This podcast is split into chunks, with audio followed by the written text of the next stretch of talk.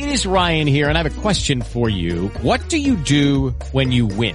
Like, are you a fist pumper? a woohooer, a hand clapper, a high fiver. I kind of like the high five, but if you want to hone in on those winning moves, check out Chumba Casino. At ChumbaCasino.com, choose from hundreds of social casino style games for your chance to redeem serious cash prizes. There are new game releases weekly, plus free daily bonuses. So don't wait. Start having the most fun ever at ChumbaCasino.com. No purchase necessary. BGW. Void were prohibited by law. See terms and conditions. 18 plus.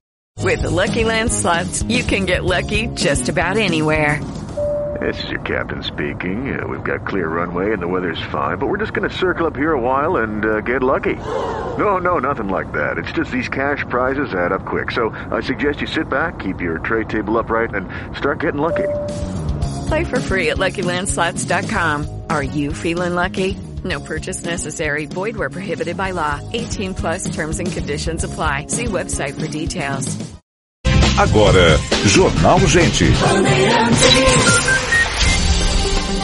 8 horas da manhã em ponto, hein? Hoje é dia 24 de outubro de 2022. Estamos a uma semana do Jornal Gente que vai discutir o próximo presidente da República. No domingo, os brasileiros voltam às urnas, 160 e 156 milhões de eleitores vão escolher quem vai ser o presidente da República a partir do ano que vem. Momento em que as instituições estão sendo testadas por todos os lados, né? E se mostram cada vez mais fortes e até mais fortes do que as pessoas que ocupam esses cargos. Ontem nós tivemos um episódio lamentável com o ex-deputado Roberto Jefferson no Rio de Janeiro, que associou no fim de semana a ministra Carmen Lúcia a uma prostituta numa postagem pela internet. Claro que isso foi rebatido, né, por grande parte aí dos políticos brasileiros, detentores ou não de cargos, até os eleitores se manifestaram a respeito é, desse episódio. Mas o que interessa é que ele não poderia fazer essa postagem porque ele estava em prisão domiciliar e um dos requisitos para ficar em prisão domiciliar é não participar das redes sociais, não participar da vida na internet com as suas publicações. Ele teve a prisão decretada, a polícia foi até a casa dele, em governador Levi Gasparian, e ao chegar ao local, os policiais foram recebidos a bala pelo Roberto Jefferson, né? E os policiais estavam ali única e exclusivamente para cumprir uma ordem. É assim que funciona. A ordem da justiça veio do ministro Alexandre de Moraes e os policiais estavam lá então para cumprir o seu ofício. E agora o Roberto Jefferson se encrencou de vez, porque ele que estava sendo acusado aí é, por crimes até de certa forma questionáveis e que esbarram aí na liberdade de expressão, ele vai responder agora por tentativa de homicídio, porque não há dúvida que ele atirou para matar nos policiais. Quem mete tiro de fuzil é como a gente fala aqui quando acontece lá nos morros cariocas que os traficantes metem bala na polícia. Eles não atiram para advertência, para nada. As fotos que nós temos de dentro da viatura da Polícia Federal mostram o poder de fogo que foi aberto contra esses policiais. Então há, claro, uma tentativa de homicídio, que só não foi executada, né, por falta de precisão daquele que estava atirando. Porque se ele tivesse atirado certinho, ele teria matado os policiais que acabaram feridos aí pelos estilhaços, até uma granada foi usada, fuzil, coisa maluca mesmo, né? E a sua periculosidade está comprovada. Ele não pode viver em sociedade. Uma pessoa que pratica um ato desse contra a polícia não pode viver em sociedade. Afinal de contas, quem atira na polícia é bandido, né? Vamos combinar aqui. Bom, felizmente, os dois candidatos à presidência da República rapidamente condenaram o episódio dando sinais claros de repúdio, o que é um alento para nós, né? Ver duas figuras com tantas diferenças convergirem para a defesa do que é certo, do que é correto, é sem sombra de dúvidas, um respiro de esperança que o povo brasileiro tem. E tantos outros políticos vieram nessa esteira também a público para criticar os atos praticados pelo ex-parlamentar. E também eu queria deixar um ponto positivo aqui para a estratégia da Polícia Federal que está sendo criticada por alguns, né? Foi uma estratégia inteligente. E em alguns momentos é preciso usar muito mais a inteligência do que a força. Vocês imaginem se os policiais revidassem com a mesma força, com o mesmo poderio. Eles sim têm expertise, né, para acertar o alvo. Eles tem esse treinamento que o ex-parlamentar não tem, obviamente. Imagina só se acontecesse algo pior, se nós avançássemos ali para um confronto de tiros. Então, a Polícia Federal, ela tinha todo o direito de algemar, colocar no camburão, porque afinal de contas foi recebida a bala. Se tivesse sido recebida ali pelo parlamentar e ele tivesse acatado a ordem de prisão entrado na viatura, tudo bem, não precisa de algema. Hoje é assim que funciona, está decidido. Agora, quando há algum tipo de resistência, a polícia tem o poder de usar a força. Não usou, conduziu bem a situação, usou a inteligência, tivemos o desfecho é, desejado por todos, a prisão do parlamentar que está lá no Rio de Janeiro. Daqui a pouco a gente vai ter notícia do que está acontecendo com ele nesta segunda-feira. Lamentável esse episódio aí, é uma semana das eleições, mas é claro que a gente tem que trazer a notícia aqui pro ouvinte e explicar exatamente todos os detalhes do que aconteceu ontem no Rio de Janeiro. 8 horas e 5 minutos, tem um destaque chegando de Brasília também, com o Cláudio Humberto conosco. Tudo bem, Cláudio? Bom dia para você. Olá, Pedro Campos, muito bom dia. Bom dia, Sônia Blota. Bom dia, Bom dia, bom dia, bom dia, Thaís Freitas. Bom dia. Bom dia, Brasil. Olha, de fato, esse episódio aí é o assunto do dia, o assunto é, da hora, né? Porque, afinal de contas, é, aconteceu algo absolutamente inusitado, né? Um sujeito recebe, é, eu digo inusitado por se tratar não de um traficante, não de um chefe de quadrilha lá do, de, de alguma, alguma favela do Carioca, mas estamos falando de um ex-deputado federal, ainda que tenha sido é, presidiário, ainda que seja um presidiário, né, um ex-presidiário, ele teve, portanto, relações ali com o mundo do crime no cárcere, é, foi absolutamente surpreendente, né, inesperada a reação do, do ex-deputado, né. Mas o Pedro resumiu tudo. Quem atira em polícia é bandido, né, e tem que ser e tem que merecer tratamento de bandido, que foi exatamente a afirmação do presidente Jair Bolsonaro quando tomou conhecimento do, do assunto, né. Ele, ele inclusive disse, colocou isso numa rede social, né? Ele, Roberto Jefferson agiu de maneira que merece, portanto, merecia tratamento de bandido. E como tal, viu, Pedro, eu acho que a Polícia Federal é sempre bom, né, quando não há, é, digamos assim, é, mortos a lamentar, mas eu acho que em caso de bandido atirando contra a polícia, a polícia tem que abrir fogo mesmo. Eu, eu, a única coisa que eu acho que ficou meio inacabada foi isso aí, né? Nesse confronto absolutamente, sabe, criminoso, né? Indesculpável, inaceitável, criado pelo, pelo ex-deputado. Eu sempre me lembro de uma, de uma notícia, né? De não faz muito tempo, nos Estados Unidos, de um bandido que mantinha reféns, eh, um assaltante que mantinha reféns eh, numa loja, e ele sai então da loja e dispara contra os, os policiais que estavam é, na entrada, assim, né, cercando a entrada. Então ele já, já, já sai de lá abrindo fogo. Um dos policiais, é, que, é, que foi exatamente aquele que, é claro, né, é, derrubou e abateu o bandido, ele disparou 15 vezes. E aí perguntaram a ele, mas por que 15 tiros, né?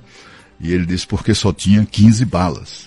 Né? Foi exatamente esse tipo de consciência que tenha o policial norte-americano na maior democracia do planeta. Quer dizer, não se deve, se, no, no, ninguém deve, ninguém deve é, contestar a autoridade da, é, policial, sobretudo quando se trata aí, é, nesse caso, do cumprimento de uma, de um mandado de, um, um, mandado judicial, né? O próprio Ministério da Justiça divulgou a informação chocante, né? Ou confirmou a informação chocante do uso de granada. Ele usou granada contra os policiais, uma covardia, né? Completa. Ele também usou como o Pedro descreveu, fuzil, né? tiros de fuzil e tal. Ou seja, ele, ainda que tenha dito, né? e, e certamente há quem acredite nisso, né? que ele não atirou é, pra, para matar, mas evidentemente, quando ele dispara, né? ele está tá tentando atingir o alvo, ele não, não acertou porque tem má pontaria. Foi isso que aconteceu, né?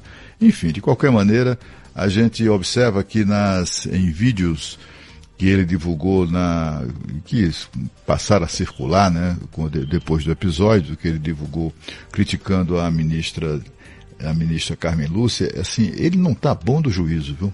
Eu, eu, fiquei convencido de que ele, aquilo ali não é coisa de gente que está no juízo perfeito, não. Isso não, não desculpa, né? É, doido não atira em polícia, é, mas é, de qualquer maneira é preciso levar isso em conta. Né?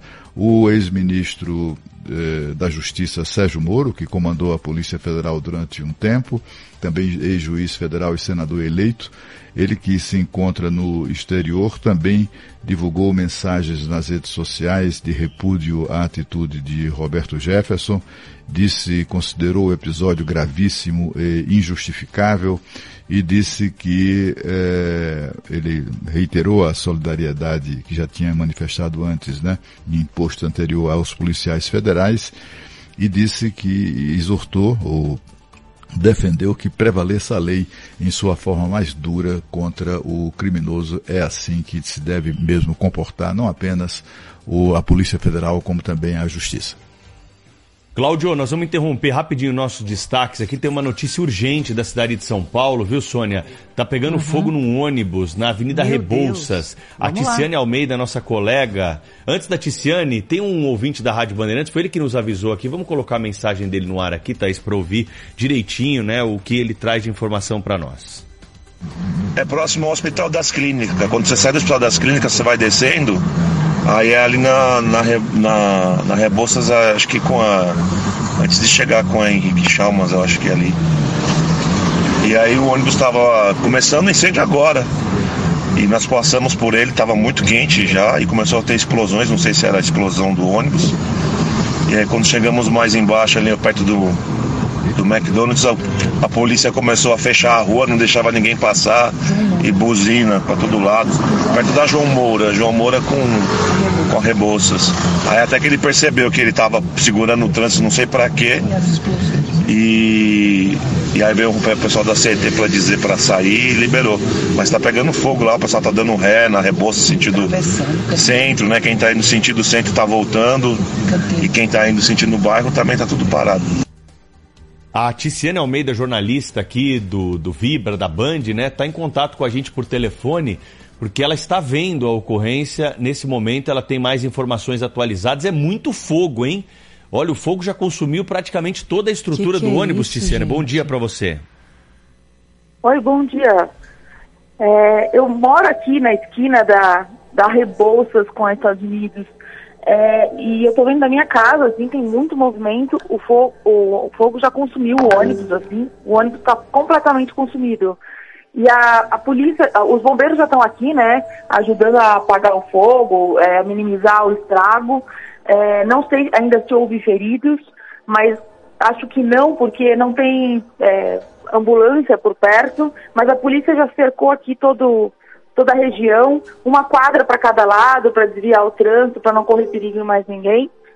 E houve duas explosões mesmo, foi assustador, assim, houve uma explosão e aí eu corri para a janela para ver o que era. Eu moro num prédio, então a fumaça cinza subiu que não dava para ver o, o, prédio da frente, assim, a esquina da frente. E agora as coisas estão minimizando e a polícia está chegando. E essa então é, é, essa é a razão dessa fumaça muito intensa e escura que é vista de um grande raio ali no entorno da zona oeste da cidade de São Paulo. Esse ônibus pegando fogo em plena Avenida Rebouças. Está tudo interditado por aí, Ticiane? É, eles interditaram uma, uma, uma quadra para cada lado para não correr risco, né? Então ônibus estão sendo desviados até para uma rua pequena aqui. Ônibus, carros, é, a polícia está ajudando nesse, nesse bloqueio, então a cada, a cada quadra, tipo, a Gabriel Monteiro da Silva está bloqueada, a João Moura está bloqueada, a, Lina, a, a Estados Unidos está bloqueada, a Henrique Chalma, a, a Avenida Rebouças, na altura da Henrique Chalma, mais ou menos, também está bloqueada. É, para quem está subindo, né? Para quem está indo em direção ao centro, para evitar é, que, que, enfim, que outros, outras pessoas sejam atingidas Otice, mas você não ouviu explosão, né? Ouvi, ouvi, houve uma explosão. Ouviu? Eu não. Ai, que sim, horror. eu não. Essa explosão foi bem forte, assim. E uhum. eu, eu, ouvi uma explosão, aí eu corri para a janela. E aí eu vi que tinha um, um, um, carro pegando fogo, tinha tanta fumaça que não dava nem para ver que carro era. Se era aí carro, uma... Sônia, é, deixa eu chamar também o Guilherme Simati, jornalista produtor aqui do Jornal Gente, com mais informação, né, Simate? Bom dia. Bom dia, Thaís. Acabei de falar com o Corpo de Bombeiros, que, claro, confirmam é, o que está acontecendo na Rebouças. Três viaturas empenhadas para o local. A boa notícia é que não há vítima. Isso foi a, a, a primeira boa notícia aí confirmada pelo Corpo de Bombeiros. A primeira viatura chegou às 8 e 2 da manhã, ou seja, a ocorrência é realmente de agora, próximo ao, ao HC realmente. Fogo em ônibus. Não, não tem ainda, claro, as causas, os bombeiros também não apuram exatamente isso, mas a informação que chega agora é que não houve vítima e, e a, o caso aconteceu ali na altura da 1458 da Rebouças. É, dá pra gente ver, né, pelas informações que estão chegando, Ticene, pelo que você já tinha adiantado e agora foi confirmado pelos bombeiros, que os passageiros estavam dentro desse ônibus, né, eles conseguiram sair antes da explosão. A gente não tem ainda é, detalhes, né, de tudo que aconteceu. O mais importante nesse momento, como não tem vítima, é avisar que os bombeiros já estão trabalhando e quem depende da Rebouças, Thaís, tanto para subir quanto para descer, tem que buscar alternativas aí, porque o trânsito está interrompido e numa segunda-feira a gente sabe como é que fica no horário de pico, né? Então, é, para você que está no trânsito, está ouvindo a Rádio Bandeirantes, tem um ônibus pegando fogo lá na Rebouças, na altura ali da Henrique Chalma, mais ou menos, e, claro, é, o Corpo de Bombeiros trabalhando, e para isso, ruas interditadas no entorno, como detalhou a Ticiane pra gente. Um ouvinte da Rádio Bandeirantes mandou pra gente, Pedro, o som do momento em que ocorre essa explosão nesse ônibus que pega fogo agora na Avenida Rebouças. Ai, querido, a gente tem que sair daqui, a polícia fica segurando a gente. Aí, um vizinho da Tiziane também que acompanhou tudo isso da janela, não é? É isso aí. Ticiane, obrigado por participar ao vivo aqui, nos avisar, avisar os ouvintes da Rádio Bandeirantes. Qualquer novidade, tem a linha aberta aqui para você participar conosco, viu? Bom dia. Bom dia, obrigada. E olha, a Obrigada, informação Tis. então para ficar bem claro aqui para o ouvinte da Rádio Bandeirantes é a, a informação para ficar bem clara é a seguinte: na Avenida Rebouças, sentido centro, na altura da Rua Estados Unidos, ocupação da faixa da esquerda com esse ônibus que pega fogo agora, bloqueio de ambos os sentidos, sentido centro bloqueado da na Avenida Brasil e sentido bairro bloqueado na Cristiano Viana. Bombeiros no local agora. Você ficou sabendo tudo em tempo real aqui no Jornal Gente da Rádio Bandeirantes. É Copa. Pode apostar. Na Bandeirantes. Oferecimento Sorridentes. Tudo para você cuidar da sua saúde bucal está na Sorridentes. Sorriso de primeira e de verdade. Filco tem coisas que só a Filco faz para você. Esferrier, a água mineral rara para quem tem sede de saúde. A única com pH 10 e vanádio. Pixbet, o saque mais rápido do mundo. Essa é do Brasil. Pode apostar. Votomassa, se tem. Acaba bem. Visa, uma rede que trabalha para te oferecer mais. GRI, ar-condicionado inverter é GRI, maior fabricante de ar-condicionados do mundo. ArcelorMittal, aços inteligentes para as pessoas e o planeta. E Euro 17 Crédito, o seu correspondente bancário. euro17.com.br.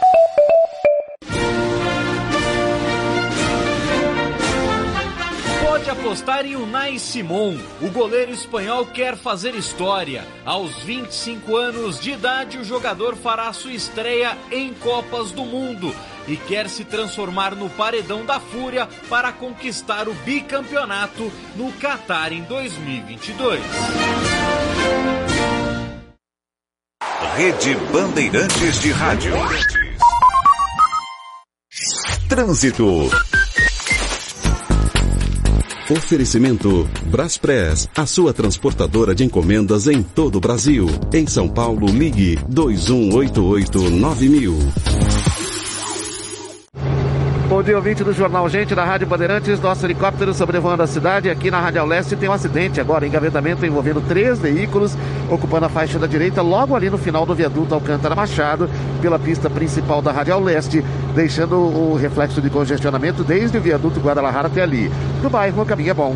Quer ter mais conforto e liberdade? Faça um financiamento com o Banco BV e conquiste seu carro novo. Acesse bv.com.br e simule online. Sujeito a análise, consulte condições.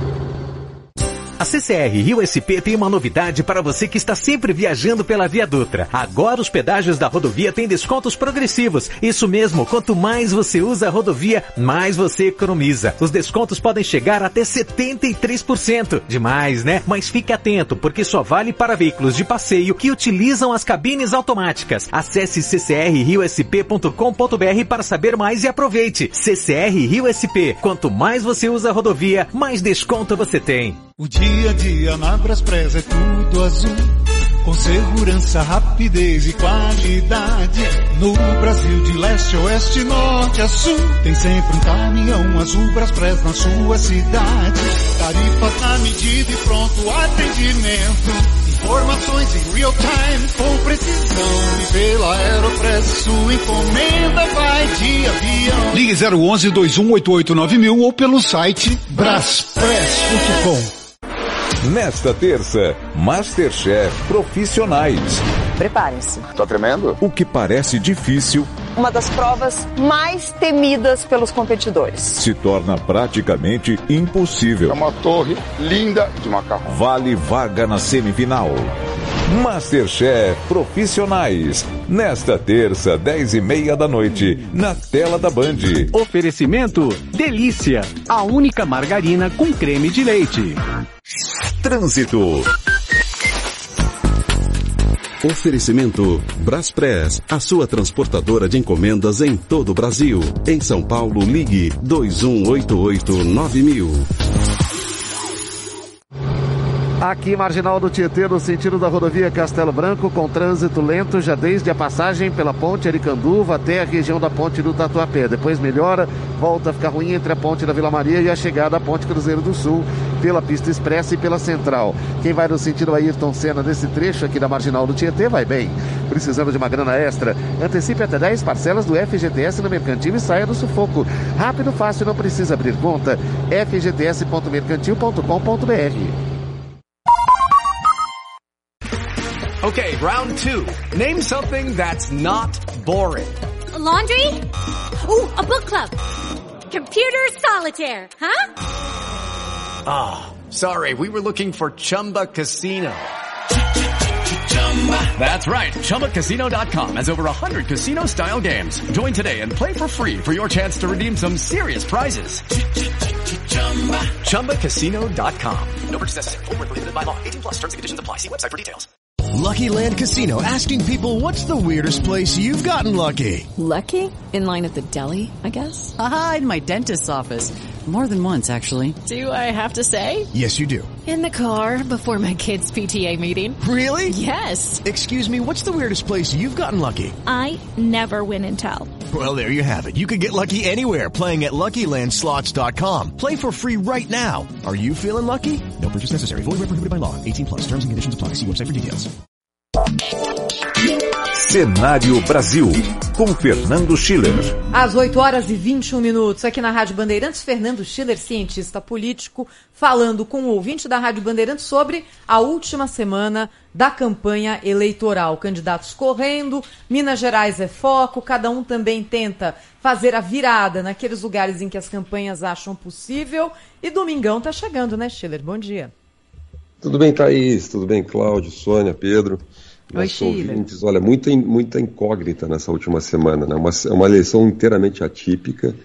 A gente vai demorar muito tempo ainda para entender exatamente a dimensão dessa eleição. Acho que o país vai ter que repensar muita coisa. Mas essa é uma eleição atípica por quê? Porque você tem basicamente uma interferência muito pesada da justiça eleitoral no processo. né? Então não, não tem como driblar essa questão. né? Essa decisão tomada no fim de semana pelo pleno, plenário virtual do TSE, que chancelou essa nova resolução, praticamente do TSE dando superpoderes, digamos, para o próprio tribunal e para a presidência do tribunal intervir de ofício, eh, restringindo informações, retirando perfis, eh, até, enfim, censurando, basicamente. E a partir do.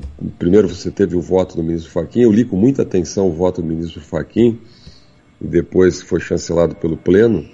É muito interessante o, voto. Né? O voto ele diz basicamente o seguinte: olha, é, tudo bem, existe um ordenamento institucional no país, essa resolução não está prevista na legislação eleitoral, cabe ao Congresso fazer o disciplinamento da legislação eleitoral, mas nós estamos vivendo uma situação extraordinária, é preciso combater os ataques. Ele sugere ali uma espécie de novo crime, que é ferir a integridade do processo eleitoral. Né? Eu sempre tenho dito aqui no jornal, né, quando a justiça ela utiliza tipos muito abertos, né, antigamente era ameaça à democracia, era fake news, agora ferir a integridade do processo eleitoral, enfim, todas essas palavras né, que podem ser interpretadas de maneiras muito diferentes pelo ministro, pelo juiz a qualquer momento, é, você tem um problema. Né? Então, isso foi chancelado. Tem, tem até uma, uma frase que o ministro Fachin diz no, na sua decisão que me pareceu muito interessante. Ele diz assim: ó, não há que se falar em censura. Eu até, quando eu li aquilo, eu pensei, bom, mas é disso que trata, né? O tempo inteiro a resolução. Quando você, quando você, você determina que uma emissora de rádio, os jornalistas não podem falar de um assunto, é? ele não está dizendo assim, olha, você falou esse assunto, logo eu vou dar o direito de resposta, ou eu vou intervir, ou eu vou, sei lá, eu vou mandar tirar do ar. Então, depois que você falou, não, você não pode, até o dia 30 ou 31, você não pode falar desse, desse. Então, uma lista de assuntos que o jornalista não pode falar, né? evidentemente nós estamos falando de censura prévia, quer dizer, ninguém. O Brasil não virou um país de tontos, né? um país de pessoas que não têm a menor capacidade de raciocinar. Como você diz que não pode lançar um filme que a Justiça Eleitoral sequer viu, né, não, não, sabe o conteúdo do filme, mas não pode ser lançado, é explicitamente uma censura prévia. Então, é, nós estamos vivendo uma situação que eu diria é, é surrealista. Você tem uma resolução, uma decisão do ministro do Supremo Tribunal Federal dizendo que não há censura, mas é óbvio que há censura. É óbvio que ela atinge o ordenamento institucional do país, no sentido da, do regramento da própria legislação eleitoral do país, foi inteiramente mudado. A justiça de um elemento passivo, não é? ou seja, a justiça tem que ser acionada e ela tem uma, uma, uma postura passiva no sentido que ela reage quando é acionada, ela passou a ser ativa, um órgão de controle ativo de informação, que não precisa ser provocada. É? Então, e aí tem um elemento ali na, na, resolução do TSE que diz assim: cabe ao presidente do TSE, ele tem a, o presidente tem a faculdade de agir em casos similares. Então, o que o presidente TSE considerar como casos similares, né, ou idênticos, mas aí vai também uma margem para dizer o que, que é isso, o que, que não é isso, bom, ele pode agir. Então, é uma, é uma situação. E você teve essa decisão também do Pleno é, de que a conversão de boa parte da, da propaganda eleitoral gratuita de um candidato para o outro. Então sai da, da campanha do Bolsonaro e vai para a campanha do Lula. Então você tem o desequilíbrio, né? você tem uma quebra de uma, um aspecto básico de uma campanha eleitoral que é a isonomia, né? a isonomia no rádio e na televisão. Então é totalmente atípica. Acontece ainda esse fato do fim de semana, um fato também surrealista. Não é? Você teve. A gente pode fazer mil discussões sobre esse fato, mas a verdade é que ele acaba tendo um, a gente não sabe exatamente o impacto que ele vai, vai tomar. O, o primeiro impacto é, vamos dizer assim, jogar a campanha ainda mais num terreno assim, digamos, é, perigoso, né? Um terreno da, da agressão, da acusação, quer dizer, foi para o espaço qualquer discussão de programas, havia até uma certa uma reversão desses nos últimos dias, ou seja, se iniciou um pouquinho uma discussão sobre temas econômicos e tal, Agora nós vamos ficar nessa discussão sobre quem é amigo do Roberto Jefferson, quem tem foto com o Roberto Jefferson. Enfim, é uma discussão de baixíssimo padrão para um país como. Agora ninguém tem foto com ele, né, Schiller? É, agora começa essa discussão completamente inútil, não é, Sônia? Porque todo mundo, é, é, bem óbvio o que aconteceu, quer dizer, quer dizer tudo que, que, se passou ontem no país é inteiramente inaceitável. Dizer, qualquer uso da violência é, tira qualquer legitimidade Quer dizer, toda a crítica, a gente faz aqui análise crítica, tenta ser ponderado sobre esses inquéritos de fake news, sobre essas atitudes que vêm tomando, sendo tomadas pelo judiciário. Agora, quando você usa a violência, ainda mais contra funcionários públicos, contra policiais que estão ali cumprindo seu, seu dever. É? Dizer, os, os, policiais estão ali, aliás, os policiais são uma base importante do próprio presidente Bolsonaro, que faz sempre a defesa dos policiais, então é uma situação realmente grotesca. Agora, e, e, de alguma maneira inverte um pouco uh, os termos do debate, né? Porque a gente estava discutindo censura, estava discutindo exatamente as ações da justiça eleitoral, agora vamos discutir os tiros lá do Roberto Jefferson e a situação surrealista que foi criada ali. Então é muita incerteza nessa reta final. Obviamente a campanha vai continuar. Nós vamos ter 70 pesquisas eleitorais a semana para mensurar isso. A campanha vinha num processo de aproximação entre os dois candidatos muito forte, é? as pesquisas mostravam. É? Agora é uma semana de grande incógnita. Oxalá, Thaís, oxalá a gente consiga terminar bem essa campanha, viu? do jeito que está, viu? Porque realmente é um é uma campanha, eu acompanho a nona campanha que eu acompanho, que todos nós acompanhamos ainda desde a redemocratização, e é a mais estranha, a mais radicalizada, com maior intervenção da justiça eleitoral, é, que eu vi na história, na história da redemocratização brasileira. O Schiller, nessa reta final da campanha, qual é o peso que o voto religioso vai ter nessa semana, na tua avaliação? Olha, o país também está dividido sobre isso, né? Porque você tem uma, o, o Bolsonaro usou muito, né? Ele, ele, circulou em templos, tem apoio de pastores, enfatizou muito essa questão religiosa. A Michelle Bolsonaro, ela, é muito vinculada à igreja evangélica, enfim. Então, quer dizer, isto acaba tendo um impacto, né? Isso tem um impacto geral, porque nós vemos a, a tal da guerra cultural. Né? Então, a questão religiosa voltou ao centro da política. Vamos lembrar, em 2014, que foi a última eleição ainda no período PT-PSDB, a questão religiosa praticamente não entrou. Não se discutia isso, quer dizer, porque você tinha um perfil laico. Tanto o Aécio como a Dilma não pautavam essa questão. É? como, como entrou toda essa temática ético-religiosa, a questão do aborto, a questão da ideologia de gênero, a questão da família, enfim, todas as questões que direta ou indiretamente têm a ver com a religião, né, esse tema se tornou central. E aí acontece um ponto interessante, Pedro, porque é, como você tem uma maioria, vamos dizer assim, genericamente falando, conservadora na base da sociedade, né, uma maioria, assim, 58% é contra a expansão da lei do aborto, por exemplo. Então, não é uma esmagadora maioria, mas você tem uma maioria conservadora, então esses valores são importantes na base da sociedade. Né? O Lula faz também esse movimento. Então o Lula diz, ah, sou contra o aborto, fez críticas ao transgênero, né? fez, fez até... Se fosse o Bolsonaro fazer aquelas manifestações que o Lula fez, né? críticas à transgenia, aos banheiros, homem que vira mulher, mulher que vira homem. Bom, teria, seria o caos, né? Seria uma semana de manchetes em todos os veículos aí. Qual foi o Lula que falou? Ficou por isso, mas por que, que ele faz isso, né? Porque o eleitorado de esquerda já está com ele, então ele precisa conquistar um pedacinho do terreno do outro. Tem até o teorema da praia, famoso na economia, né? Os, dois vendedores de sorvete eles ficam bem no meio da praia. O problema é quando um entra um pouquinho no pedaço da praia do outro. Né? O que o Lula precisa fazer nesse momento? Ele precisa ciscar um pouco no eleitorado do, do Bolsonaro, que é o eleitorado mais conservador. Então ele também faz declarações conservadoras. Então todo mundo é contra o aborto, todo mundo parece que pensa exatamente a mesma coisa, quase a mesma coisa. Né? O que é ruim para a democracia, porque o interessante da democracia é você ver realmente a diferença entre as candidaturas. Né? Esse, esse episódio do Roberto Jefferson, nesse sentido, é péssimo para o Bolsonaro, porque né? porque esse eleitorado de centro, ele precisa conquistar o pedaço da praia do outro. Não, é evidente, não gosta de violência, etc. Isso não tem a ver diretamente com o Bolsonaro, mas acaba sendo um aliado, né? acaba sendo tipo um, um tipo de crítica que boa parte da base do Bolsonaro faz. Então, são detalhes assim. Agora, evidentemente, né, você tem uma maioria evangélica votando no Bolsonaro, uma maioria católica votando no Lula e é um corte religioso da campanha eleitoral, que na minha visão não deveria ser, viu? Eu acho que é uma fase que a gente vai esperar aí nos próximos anos. Chile, eu gostei muito do, como sempre, né? Do, aqui você só tem admiradores da sua participação é, no Canal Livre e, e, especialmente da referência que você fez à necessidade que o país tem de discutir a justiça eleitoral, né? Nós temos essa justiça jabuticaba que de uma inutilidade total durante todo o período entre uma eleição e outra, que nos custa uma enormidade, né?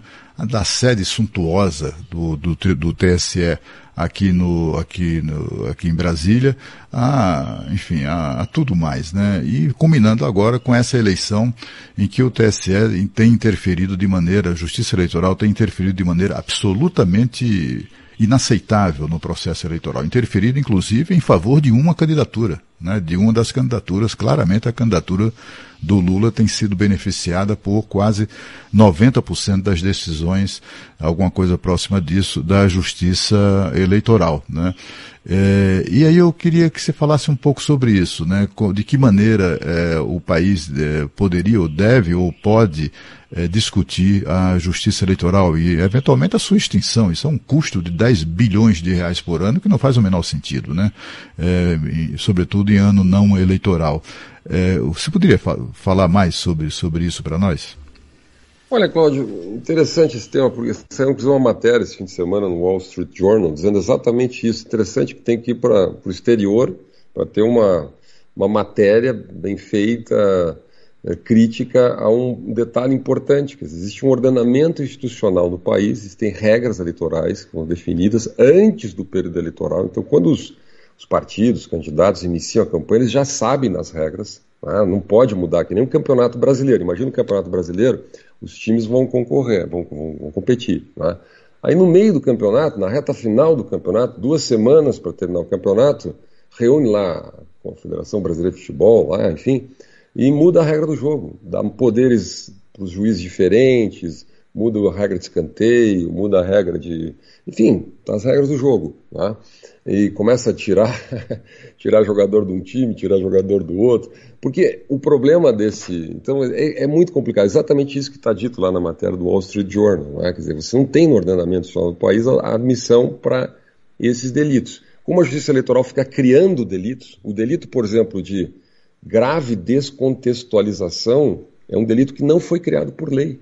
Não tem lei no Brasil aprovada no Congresso é, determinando, definindo como crime uma grave descontextualização. Então, quer dizer, quando a justiça eleitoral cria crimes, né, nós temos um problema. Ela não só cria crimes, como concede poderes para si mesma. Né, nós temos um problema. Quando muda a regra do jogo no meio do, do campeonato, nós temos um problema. Quando reinstitui algo que é terminantemente proibido no ordenamento nacional brasileiro, que é a censura prévia, nós temos um problema. É? Então, o país parece que está anestesiado. O país está anestesiado, não se fala nisso. A gente faz de conta que está tudo bem, que está tudo legal. Não está tudo bem. É? Os mesmos, boa parte dos mesmos critérios que foram utilizados para retirar essas, essas, esses espaços de propaganda de uma candidatura poderiam ser utilizados para retirar espaço da outra candidatura. É?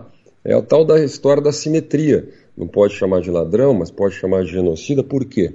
Qual é a lógica disso? Não poderia também criar um argumento para dizer que, bom, onde é que, tá, onde é que foi decidido pela justiça que o candidato é genocida? Tem alguma decisão judicial? Foi esse o argumento que foi utilizado, né?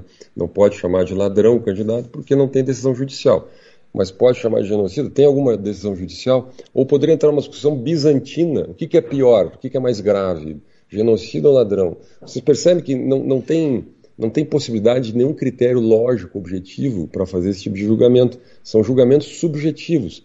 O problema é quando você submete uma campanha eleitoral, é, uma competição que tem que ser isonômica, a critérios subjetivos da autoridade, você não tem mais o governo das leis. Eu tenho dito, você tem o governo dos homens, das pessoas. É, isso é muito complicado. No, no, não vou nem me estender muito nisso, mas teve uma expressão Pedro, que é o nosso jurista aqui, uh, eu queria, olha, ele, ele, o ministro Faquim diz o seguinte, que esse é o momento para que a gente faça experimentações regulatórias, experimentação regulatória. O que é experimentação regulatória?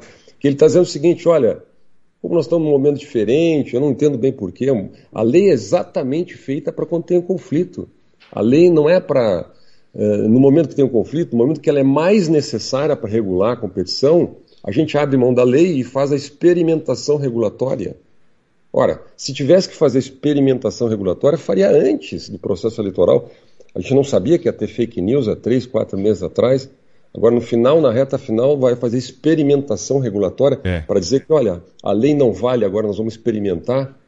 O, Supremo, o Supremo e o TSE não podem ser laboratório para experimentar nada, né, Chile? Eles têm que cumprir a lei, é isso que eles têm que fazer. E no, na sexta você não participou conosco aqui, você tinha participado na quinta. Eu lembrei da, da expressão da ministra Carmen Lúcia do Cala Boca já morreu. Na época em que o julgamento das biografias não autorizadas, né, estava sendo apreciado pelo Supremo, ela que foi determinante também para essa decisão da semana passada do TSE, que está sendo criticada aí para a maioria esmagadora dos juristas de todas as tendências políticas, jurídicas do país, ela é, parece que esqueceu essa frase célebre, né, que ficou guardada aí, e falou que em situação excepcional, nesse momento, a gente deve dar um jeitinho ali para tomar essa medida que foi tomada aí pelo TSE. Então, são lembranças que a gente traz aqui para mostrar que a gente não esquece, não, e elas estão registradas aí nos anais dos tribunais superiores do país.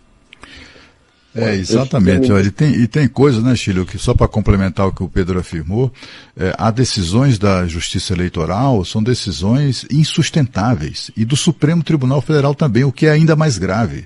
Por exemplo, quando o Supremo de, eh, Tribunal Federal decide acolher um, um pedido de um partido que está em disputa, no meio do processo eleitoral, aliás, na reta final, né, de dizer o seguinte, olha, os prefeitos poderão fazer transporte ilegal de, de eleitores no dia da eleição sem o risco de serem eh, processados por isso, por ferirem a lei, a lei eleitoral, que tipifica isso como crime o transporte de, de, de, eleitores no dia da eleição.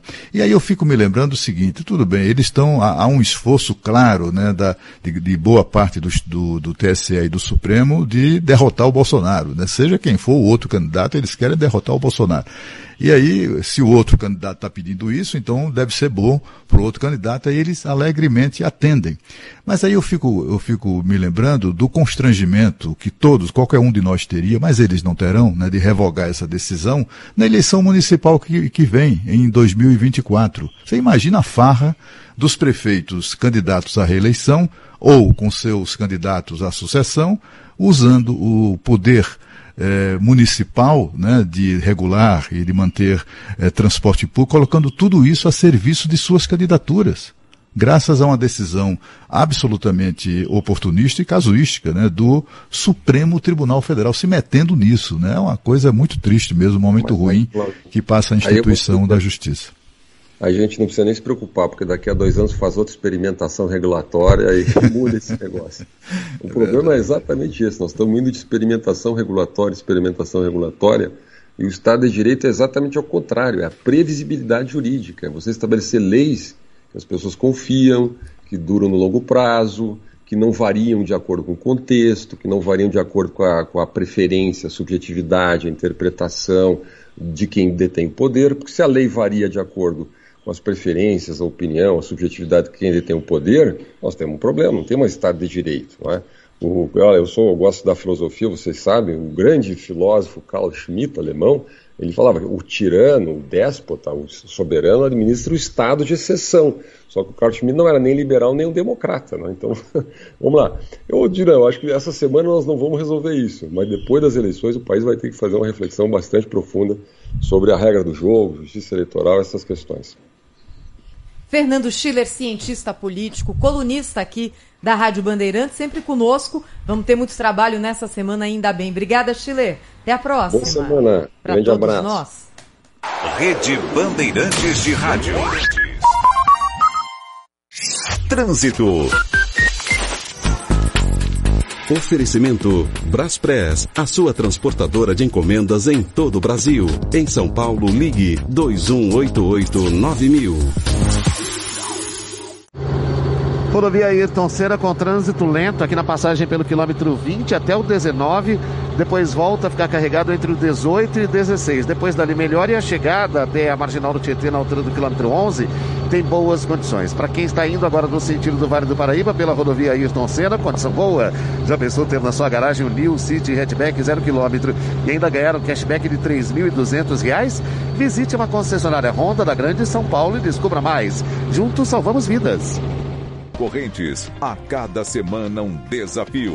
Com Henrique Fogaça, Eric Jacan, Helena Riso e Ana Paula Padrão.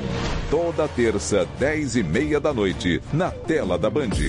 Siga a Rádio Bandeirantes no Twitter, YouTube, no Facebook e no Instagram. Além de ficar bem informado e também por dentro de tudo o que acontece na programação da Bandeirantes, você também interage você escreve por lá e se liga direto com a gente. E fora isso, pelo WhatsApp, você pode dar informações que ajudam outros ouvintes. 11 99904 8756. Pode reclamar, dar sugestões e participar das nossas enquetes. Dar a sua opinião. Futebol Bandeirantes. Bola por bola, a gente joga muito mais. Porque só tem craque. Ulisses Costa. O goleirão defendeu, batida na trave. Milton Neves, Neto, Elia Júnior, Rogério Assis, Pedro Martelli, Cláudio Zaidan. Trânsito. Oferecimento Braspress, a sua transportadora de encomendas em todo o Brasil. Em São Paulo, ligue 2188-9000. Sobrevando agora o ônibus incendiado aqui na Avenida Rebouças, vários relatos de ouvintes já vieram. Ele está na Rebouças, na altura da Estados Unidos, parado ali no ponto, no próprio corredor. Agora o fogo já controlado. Pela primeira vez a gente já não vê labaredas saindo deste ônibus, mas o veículo está completamente consumido pelo fogo e permanece a interdição ali na altura do cruzamento com os Estados Unidos. Na MetLife cuidamos de quem é seu melhor presente. Segura vida e seguro de vida é MetLife. Acesse metlife.com.br e saiba mais. Rádio Bandeirantes. Aqui você se informa. E olha, sobre esse ônibus que pegou fogo em plena Avenida Rebouças, o Robson Ramos falou sobre isso agora direto do helicóptero da Rádio Bandeirantes. Carros têm que fazer o seguinte desvio: Cristiano Viana, Arthur de Azevedo, João Moura e aí depois entrar novamente na Avenida Rebouças. Também há alteração em várias linhas de ônibus que passam pela Rebouças, que estão sendo desviadas. São 15 linhas que fazem agora um percurso paralelo alternativo, segundo a SP Trans. Lucky Land Casino asking people what's the weirdest place you've gotten lucky? Lucky? In line at the deli, I guess? Aha, in my dentist's office. More than once, actually. Do I have to say? Yes, you do. In the car before my kids' PTA meeting. Really? Yes. Excuse me, what's the weirdest place you've gotten lucky? I never win and tell. Well, there you have it. You can get lucky anywhere playing at LuckyLandSlots.com. Play for free right now. Are you feeling lucky? No purchase necessary. Void where prohibited by law. 18 plus. Terms and conditions apply. See website for details. Judy was boring. Hello. Then Judy discovered ChumbaCasino.com. It's my little escape. Now Judy's the life of the party. Oh, baby, Mama's bringing home the bacon. Whoa, take it easy, Judy. The Chumba life is for everybody. So go to ChumbaCasino.com and play over 100 casino-style games. Join today and play for free for your chance to redeem some serious prizes. chumba ChumbaCasino.com. No purchase necessary. Void where prohibited by law. 18 plus terms and conditions apply. See website for details. Rede Bandeirantes de Rádio. Informação e o debate na mesa. No Jornal Gente, da Bandeirantes. O dia a dia na Braspress é tudo azul. Com segurança, rapidez e qualidade. No Brasil de leste a oeste, norte a sul. Tem sempre um caminhão azul Braspress na sua cidade. Tarifas na medida e pronto atendimento. Informações em real time com precisão. E pela Aeropress sua encomenda vai de avião. Ligue 011 2188 mil ou pelo site braspress.com. O negócio é o seguinte, a solução completa para o seu negócio é a Souza Lima. E com a Souza Lima, o negócio é inovação. E aqui não tem esse negócio de ser tudo igual, não. As soluções são sob medida, de segurança, limpeza e outros serviços. E é um ótimo negócio em valores, sempre alinhado aos valores do seu negócio. E esse negócio de terceirização deixa que a gente resolve. O nosso negócio é fazer o seu negócio melhor. Negócio fechado? Grupo Souza Lima. Soluções completas para o seu negócio. Na Pressolândia você ganha cashback em todas as compras a partir de 50 reais e recebe um percentual de volta para usar nas próximas compras em nossas lojas físicas. Saiba mais detalhes sobre as condições e regras nas lojas Pressolândia. Corre e aproveite! Lá em casa tem sabor. Lá em casa tem Italac. Lá em casa tem amor. No Brasil inteiro tem Italac. Lá em casa tem sabor. Italac, a marca de lácteos mais comprada do Brasil. Lá em casa tem Italac. Trânsito. Oferecimento Braspress, a sua transportadora de encomendas em todo o Brasil. Em São Paulo, ligue 2188-9000. Tem mais do trânsito agora aqui pelo corredor norte-sul no sentido de Santana. Trânsito lento desde Congonhas até a passagem pela Avenida Jandira e depois ali do viaduto Pedro de Toledo até o Parque Ibirapuera. Dali para frente a condição melhora bem, apesar de bem intenso, o trânsito vai sem paradas até o final. Para quem vai no sentido de Congonhas, lentidão ali desde a saída de Santana até a ligação leste-oeste. Na Renault Demand você tem um carro por assinatura com IPVA, seguro, manutenção e emplacamento inclusos. É fácil, acesse renaultdemand.com.br. Bandeirantes, fechada com você. Fechada com a verdade. Jornalismo. Jornal Gente. Bandeirantes. E olha, o Fernando Schiller há pouco comentava aqui conosco na Rádio Bandeirantes o quanto essa campanha eleitoral está sendo diferente de outras, não é? Nós aqui que já cobrimos tantas eleições, o ouvinte da Rádio Bandeirantes também que está conosco há tanto tempo acompanhando, essa aqui de fato está um, um pouco um ponto fora da curva.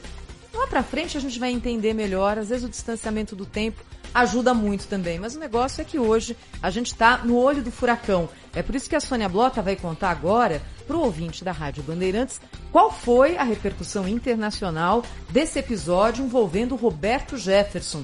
E só o fato de ter repercussão internacional, para mim, já é surpreendente, viu, Sônia? Bom dia. Um ótimo dia para você, Thaís, para o Cláudio, para o Pedro, para os ouvintes queridos que acompanham o Jornal Gente da Rádio Bandeirantes. Pois é, é que as eleições no Brasil, Thaís, elas estão sendo acompanhadas com muita atenção e elas são destaque no noticiário é, internacional. Nosso país tem muita importância no mundo, então esse pleito está sendo acompanhado de muito perto. Todos os dias a gente tem notícias sobre o que acontece nas campanhas de Lula, de Bolsonaro, assim como suas bandeiras e os perfis de seus apoiadores. E há uma semana das eleições, só se fala de Brasil por aqui. E nós temos, por exemplo, a live do Neymar apoiando o Bolsonaro, que está rodando aí as notícias da televisão, mas também falaram é, da resposta do Lula atacando o Neymar por supostos problemas fiscais. E do outro lado tem o ídolo francês Raí, né? Nosso brasileiro Raí, que é um ídolo aqui na França, que apoia o candidato petista. Mas nada comparado ao, ao episódio absurdo, né, do condenado reincidente Roberto Jefferson, que jogou granadas na polícia, tiros de fuzil, por se recusar a cumprir uma ordem judicial. Só para eu separei uns destaques aqui nos jornais, nos principais jornais europeus. A Euronews, por exemplo, fala um ex-deputado bolsonarista que fere a granadas policiais. Ele tinha que pagar uma pena após atacar juízes em redes sociais. No Le Monde, no Brasil, o ex-deputado fere dois policiais que vieram prendê-lo. Roberto Jefferson disparou tiros e lançou granadas para evitar sua prisão após violar os termos de sua prisão domiciliar. É, o ex-presidente condenou a ação armada do ex-deputado. Na BBC, estilhaços de granada deixaram integrantes da Polícia Federal feridos. A corporação disse que, além da prisão judicial, o investigado também foi preso em flagrante sob acusação inicial de tentativa de homicídio. Deutsche Welle, alemã Deutsche Welle, ex-parlamentar reage atirando contra, contra integrantes da Polícia Federal. Dois policiais ficaram feridos, três granadas e dois tiros de fuzil teriam sido disparados contra os agentes. Bom, Bolsonaro negou que seja aliado de Roberto Jefferson, inclusive tendo chamado de bandido. Mas certo ou não, os jornais por aqui associam o nome de Roberto Jefferson ao candidato do PL à reeleição. E o que acontece aqui, gente, é o seguinte, que apesar de ódio de todos os lados, baixaria nas redes, ataques, brigas nos grupos do WhatsApp, as eleições até aqui foram razoáveis casos isolados de violência, mas a votação no primeiro turno seguiu em paz. Só que em uma sociedade tão dividida, fica no ar, como disse o nosso Fernando Schiller, o temor de algo mais grave. E esse episódio do Roberto, do Roberto Jefferson foi extremamente grave. Um ex-deputado, líder de partido político, atirar granadas e tiros de fuzil na Polícia Federal. Em primeiro lugar, como é que essas armas foram parar na casa dele, né? Isso que eu queria saber. Um verdadeiro absurdo, uma selvageria que não faz parte, repito, não faz parte do espírito brasileiro brasileiro. Nós não temos nada a ver, por exemplo, com essa, é, os americanos, por exemplo, que são mais inflamados em eleições, é, que eles têm um histórico aí de armas, de guerra civil. Nós sempre fomos especiais pela nossa índole. E isso é um grande ativo do nosso país, é um grande ativo do Brasil. O que a gente espera é que o Jefferson tenha sua punição para que isso não se torne um mau exemplo para ânimos que já estão exaltados a uma semana da eleição, Thaís. É, e eu acho, Sônia, que é, o Brasil se apequena nesse momento quando Fica, é, esse tipo de discussão é colocada como a discussão fundamental da corrida eleitoral, não é? Eu tinha, em algum momento, aquela ilusão de todos os anos de que haveria algum tipo de debate, até porque os dois candidatos são tão diferentes, não é, do ponto de vista ideológico, do ponto de vista de história de vida. Tinha tudo para ser uma campanha muito rica. Não foi. É uma campanha que foi se é, ela mesma se reduzindo, reduzindo em relevância. E hoje a gente está aqui discutindo um deputado, ex-deputado obscuro, que tacou uma granada num policial. Eu- Granada. Se a gente olha, Sônia, né, você que está sempre observando a nossa situação de fora, dois fatos internacionais gigantes que vão afetar a vida do brasileiro, de todos nós, de todos nós, de todos os 220 milhões de brasileiros, as próximas gerações são fatos gigantes. O primeiro deles, essa crise energética que, que acontece agora na Europa. Ninguém sabe o que é que vai acontecer no inverno que está batendo as portas. O Brasil é hoje um celeiro de energia limpa, renovável e sustentável. Seria o É momento de nós, como brasileiros, levantarmos a mão e falar: olha, olhem pra gente aqui, olha o que, que dá para fazer. Não precisa queimar carvão, não precisa consumir gás, é, gás Religar a usina nuclear. não é, Sônia? É, Pagar é uma isso. fortuna para conseguir Exatamente. gás. Não precisa, existem outras formas. A gente conseguiria capitalizar isso. E um outro fator internacional também, já que a gente está falando com a Sônia Blota direto de Paris, a recondução para o terceiro mandato, nesse final de semana, de Xi Jinping, que segue como o grande líder da China. E se a gente olha a história recente da China, ele se coloca como um dos maiores é, com Uhum. uma política muito clara de desenvolvimento, de protecionismo, de Covid zero e deixando claro o seguinte: não há a menor possibilidade de que eu reveja o meu caminho. Eu vim aqui, tô para ficar e vou seguir nessa linha. A China é o maior parceiro comercial do Brasil. Segundo a economia do mundo, o maior parceiro comercial do Brasil. Um espirro que acontece na China afeta a gente aqui de uma forma muito importante. Em que momento que a gente está discutindo isso? Qual, cadê? Cadê É. esse tipo de discussão? Nenhum- Quem está olhando questão, para Thaís. isso, não é, Sônia? Tem alguém aqui Ninguém. no Brasil olhando para isso? Eu fico com essa dúvida.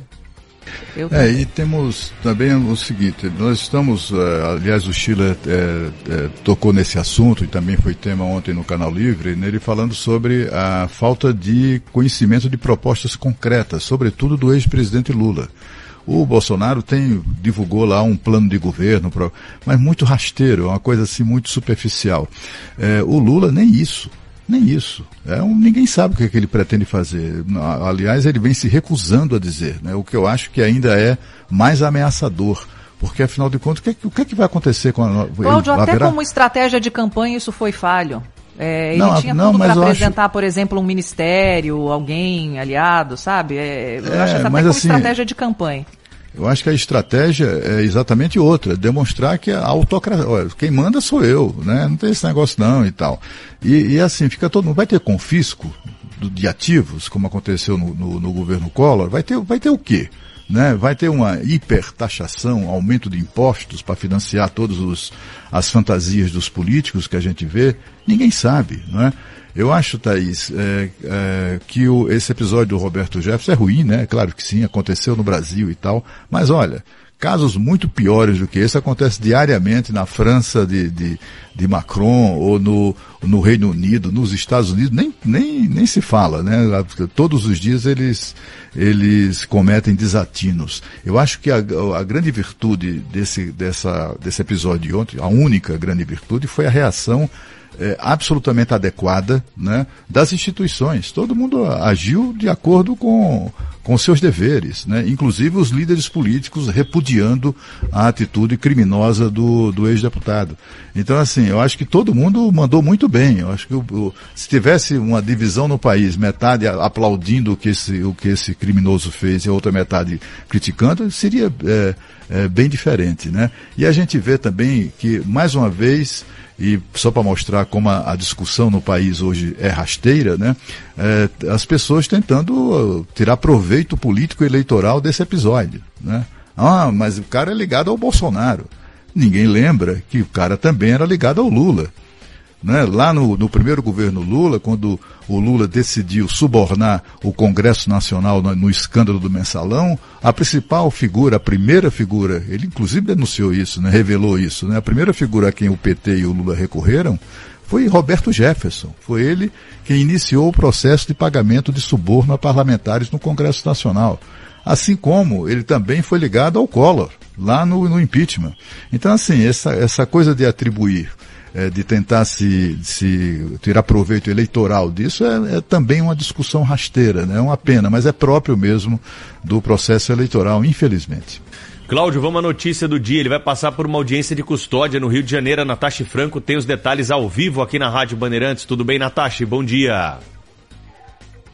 Bom dia, Pedro. Bom dia a todos. A audiência de custódia está marcada para o horário da tarde. Como é que funciona aqui a triagem é, de presos no estado do Rio de Janeiro. Normalmente, todos os detentos, né, todos os que são presos e detidos, vão para o presídio de Benfica, que fica na zona norte do Rio de Janeiro, que é conhecida como a triagem aqui do estado. A partir desse momento, as pessoas passam para por um uma audiência de custódia e depois dessa audiência de custódia elas são transferidas para o presídio de destino final. A gente ainda não sabe para onde Roberto Jefferson vai. Existe uma probabilidade dele ir para o complexo penitenciário de Bangu, mas isso será decidido através da audiência de custódia que vai decidir se mantém ou não a prisão de Roberto Jefferson. Lembrando que Roberto Jefferson é, decidiu se entregar ainda de noite, por volta de 7 horas da noite foi encaminhado para a Polícia Federal aqui do Rio de Janeiro, onde passou é, por uma entrevista, é, prestou depoimento no local. Depois disso,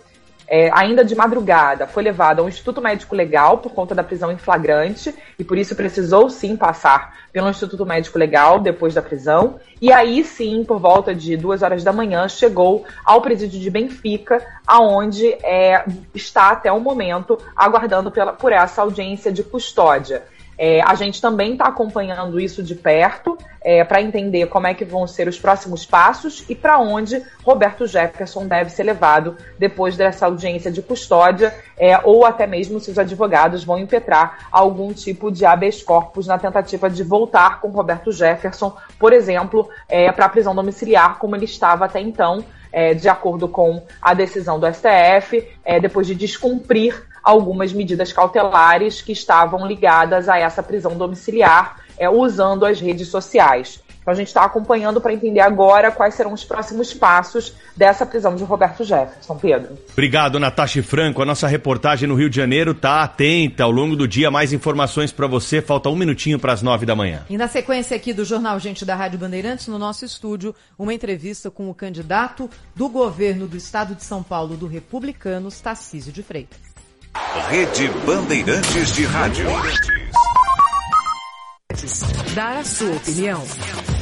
Futebol Bandeirantes. Bola por bola, a gente joga muito mais. Porque só tem craque. Ulisses Costa. O goleirão defendeu, batida na trave. Milton Neves, Neto, Elia Júnior, Rogério Assis, Pedro Martelli, Cláudio Zaidan, Alexandre Pretzel, Ricardo Capriotti, Fernando Fernandes. Que escalação! Um timaço que propõe o jogo, domina os fundamentos, não perde tempo de bola. E na hora de definir. Vai fazer bater! É lá! Onde a coruja dorme, meu amigo. Nem é melhor aqui. Futebol é com a Bandeirantes. Começar o dia embasado e preparado para tudo o que vier. É o seu pulo do gato, aqui na Rádio Bandeirantes. A partir das 5 e meia da manhã. Informativo, com muita... Pre... Trânsito. Oferecimento Braspress, a sua transportadora de encomendas em todo o Brasil. Em São Paulo, ligue 2188-9000. Agora a Avenida do Estado, no sentido da Marginal do Tietê, tem trânsito lento ali da Avenida Tereza Cristina até a Praça Alberto Leão, depois melhora e volta a ficar ruim ali na altura da Avenida Mercúrio até a Cruzeiro do Sul. Para quem vai no sentido do Ipiranga, lentidão da Cruzeiro do Sul até a passagem pelo Mercadão, depois dali a condição melhora e o motorista faz um bom caminho até aquela região. Com o seguro Mafre Vida você tem apoio em diárias de internação hospitalar. Fale com seu corretor. Mafre, cuidamos do que é importante para você. Okay, round two. Name something that's not boring. A laundry? Ooh, a book club. Computer solitaire, huh? Ah, sorry, we were looking for Chumba Casino. That's right. ChumbaCasino.com has over 100 casino style games. Join today and play for free for your chance to redeem some serious prizes. ChumbaCasino.com. No purchase necessary. Void where prohibited by law. 18 plus terms and conditions apply. See website for details. Step into the world of power, loyalty, and luck. I'm gonna make him an offer he can't refuse. With family, cannolis, and spins mean everything. Now, you wanna get mixed up in the family business. Introducing The Godfather at ChumbaCasino.com. Test your luck in the shadowy world of The Godfather slot. Someday, I will call upon you to do a service for me. Play The Godfather now at ChumbaCasino.com. Welcome to the family. VGW Group. No purchase necessary. Void where prohibited by law. See terms and conditions. 18 plus. Sabor e Arte, com o jornalista e crítico de gastronomia, Josimar Melo. O Festival Restaurant Week retornou à cidade de São Paulo. Essa edição do evento comemora seus 15 anos de história no Brasil com o tema Releituras do Clássico à Originalidade Brasileira, homenageando assim as raízes de um país tão multicultural quanto o nosso. O evento conta com 180 restaurantes participantes espalhados por São Paulo, inclusive em Alphaville e no ABC Paulista. Neles, diferentes menus temáticos criados pelas casas especialmente para o festival estarão disponíveis e separados em cinco categorias. Quase todos estão divididos em entrada, prato principal e sobremesa por um preço fixo no almoço e outro no jantar. A Restaurant Week acontece até o dia 15 de outubro e o valor fixo dos menus varia de R$ 39,90 até 149 reais. Para saber os restaurantes participantes e os valores dos seus cardápios especiais, confira o site oficial do evento restaurantweek.com.br. Saiba mais, curta e saboreie Sabor e Arte, um canal de gastronomia, na sua TV por assinatura. Agora, 9 horas 2 minutos. Candidato Tarcísio de Freitas já está aqui, no estúdio da Rádio Bandeirantes, na sequência. Conversa conosco, com o ouvinte da Rádio Bandeirantes, nessa reta final da candidatura da campanha ao governo do estado de São Paulo. Se você quiser acompanhar em áudio e vídeo, vem para o youtube.com.br Rádio Bandeirantes Oficial. Rede Bandeirantes de Rádio. Informação e o debate na mesa. No Jornal Gente, da Bandeirantes. Quem coloca na ponta do lápis, escolhe a Uninove. E sabe por quê? Porque na Uninove você ganha 20 GB de internet grátis para estudar aonde você quiser. Ganha curso de inglês completo para todos os níveis. Ganha acesso à biblioteca digital com mais de 700 mil livros. Tem isenção das cinco primeiras parcelas. E tudo isso com mensalidades que cabem no seu bolso a partir de 99 reais.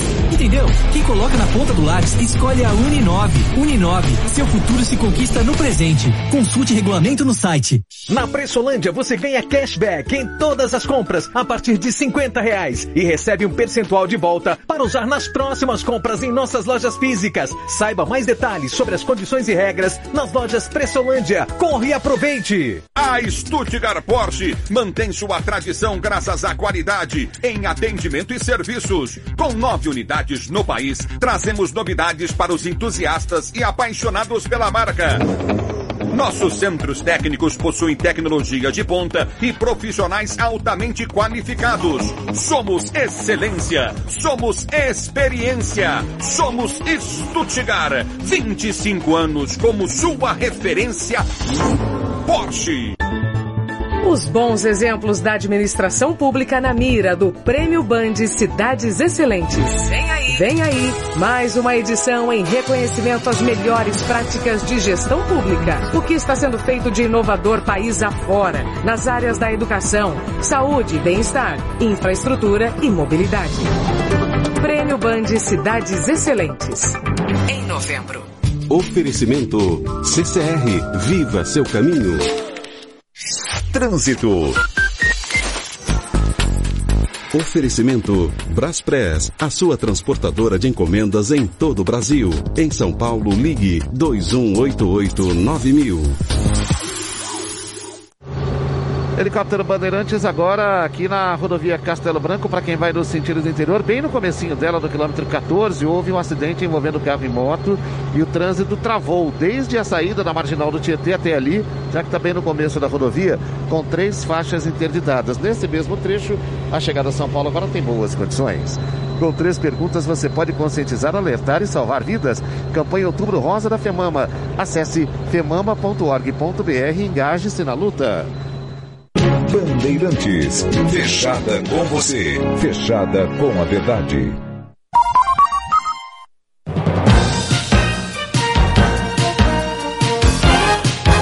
Na Rádio Bandeirantes, eleições 2022. São nove horas e seis minutos. A Rádio Bandeirantes dá sequência né, a mais uma entrevista importante das eleições 2022. Nós estamos recebendo no estúdio aqui da RB o candidato Tarcísio de Freitas, ex-ministro da Infraestrutura, que é candidato ao governo do estado de São Paulo pelo Partido Republicanos. Mais uma vez, obrigado por aceitar o nosso convite para conversar um pouco sobre São Paulo com os nossos ouvintes.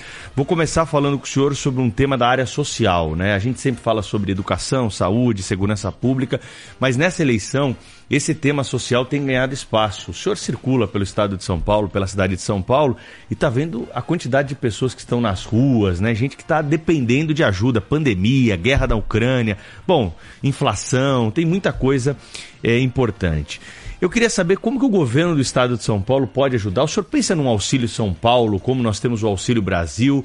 Qual é o valor que pode ser pago aí para essas pessoas? Por quanto tempo, né?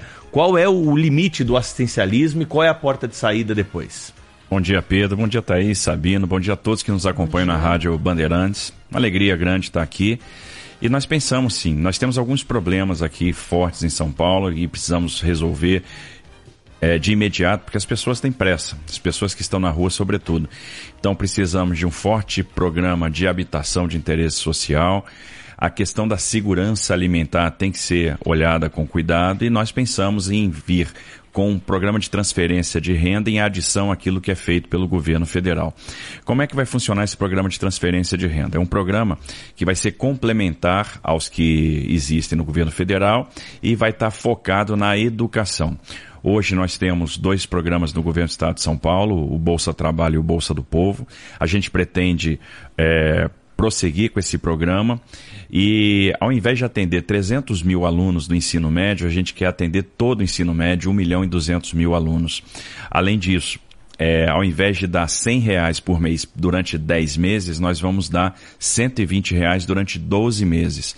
E nós temos famílias que são assistidas, que mantêm seus filhos na escola e que hoje passam por dificuldade, que recebem uma bolsa de 500 reais, mas essa assistência chega a 20 mil famílias, a gente vai ampliar isso para 100 mil famílias. Vão quintuplicar o programa.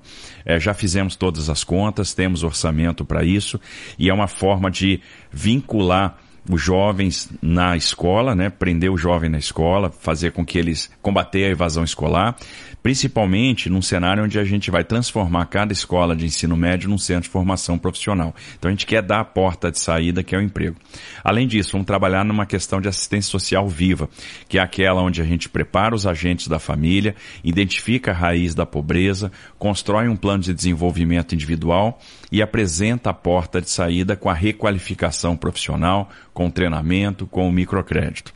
Com relação à segurança alimentar, a gente vai investir na ampliação da rede de restaurantes Bom Prato.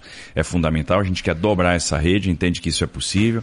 Então é um bom programa que a gente precisa ampliar e trabalhar também com o terceiro setor para combater o desperdício e principalmente nos CEASAs e fazer com que o alimento chegue na ponta.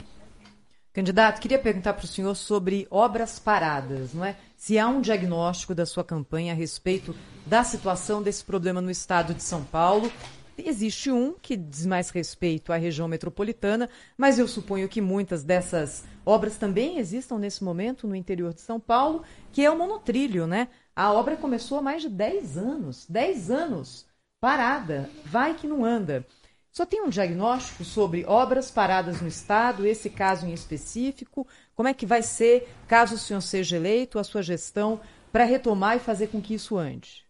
É isso, a gente tem um diagnóstico, é, são 845 obras ou paradas ou andando no ritmo aquém daquilo que é o desejado, aquém daquilo que vai proporcionar um cumprimento de cronograma. É, quando eu fui ministro da Infraestrutura e a gente tinha pouco recurso, a nossa prioridade máxima foi a conclusão de obras que estavam paradas. E nós conseguimos concluir, entregar várias delas. Uma obra parada não traz retorno para o cidadão, não gera nenhum tipo de taxa de retorno. Então eu vou citar como exemplo uma obra fundamental para a região metropolitana de São Paulo, que é o Rodanel. O rodanel precisa ser concluído, tanto o rodanel como as suas alças, né, a alça que vai dar no Alto Tietê, a, a alça, alças importantes para a região metropolitana, para Guarulhos, Papoá, Ferraz de Vasconcelos. Então a gente precisa concluir o rodanel e as suas alças, concluir as obras do transporte metroferroviário, porque isso tem tudo a ver com produtividade. Então a linha 15 do metrô tem que chegar na cidade de Tiradentes, a linha 6 do metrô tem que chegar em Brasilândia, a linha 2 do metrô tem que chegar em Guarulhos e a gente tem que começar novos projetos, como a expansão da linha 4 da Vila Sônia até Tabuão e finalmente o metrô da Lapra até São Bernardo, porque o ABC merece, precisa também do transporte metro ferroviário. Essa questão do monotrilho é uma questão que hoje prejudica muito a mobilidade urbana. A linha 17, a gente precisa fazer com que essa linha seja concluída. Existe uma questão técnica, né? Porque foi feita uma superestrutura e a empresa que era responsável por construir os carros, ela faliu. E a gente, na, nesse tipo de projeto, tem um casamento entre superestrutura e material rodante. Então nós vamos ter que resolver isso, buscar uma outra alternativa para a fabricação dos carros, dos veículos e concluir essa obra o quanto antes, né? E ela não é suficiente, porque observem que um sistema de metrô, para ser eficiente, ele precisa trabalhar em rede. Então a gente já pensa na expansão da linha 17, não só da conclusão de Congonhas para Pinheiros, mas também a expansão e a ligação da, até a linha 1, que é a linha Jabaquara, e a linha 4, que é a, Vila, a linha da Vila Sônia, para atender Paraisópolis. Então a gente precisa fazer a ligação com a linha 1 e linha 4 para que essa linha 17 tenha realmente efetividade dentro de um conceito de integração. Marco Antônio Sabino, jornalista do Olhar de Repórter, está participando conosco aqui da entrevista. Seja bem-vindo, Sabino. Obrigado, bom dia a todos, bom dia, candidato. É, eu queria falar um pouquinho de, da comunidade de Paraisópolis. O senhor teve lá aquele incidente todo que nós acompanhamos, mas eu queria focar em outro aspecto. O senhor tem planos de verticalização dessas comunidades, cadastrando as pessoas e podendo construir ali naqueles espaços mesmo é, prédios para que efetivamente elas possam sair daquela situação? E eu complemento a pergunta: já, o senhor já tinha estado antes na comunidade de Paraisópolis ou foi a primeira vez? Sabino, foi a primeira vez. É, e eu entendo que uma coisa fundamental, quando você pensa em política de habitação, a primeira coisa que a gente tem que fazer é valorizar o patrimônio que já existe. Então, um patrimônio que muitas vezes é construído com muito sacrifício é, e a gente precisa valorizar. De que forma? Primeira providência, fazendo a regularização fundiária. A gente sabe que o desejo de todo brasileiro é ter a sua casa própria e hoje o CEP é uma coisa importante. Inclusive para quem quer empreender, para quem quer ser o dono do seu próprio negócio, e lá nós temos uma série de empreendedores. Então a gente precisa dar um endereço.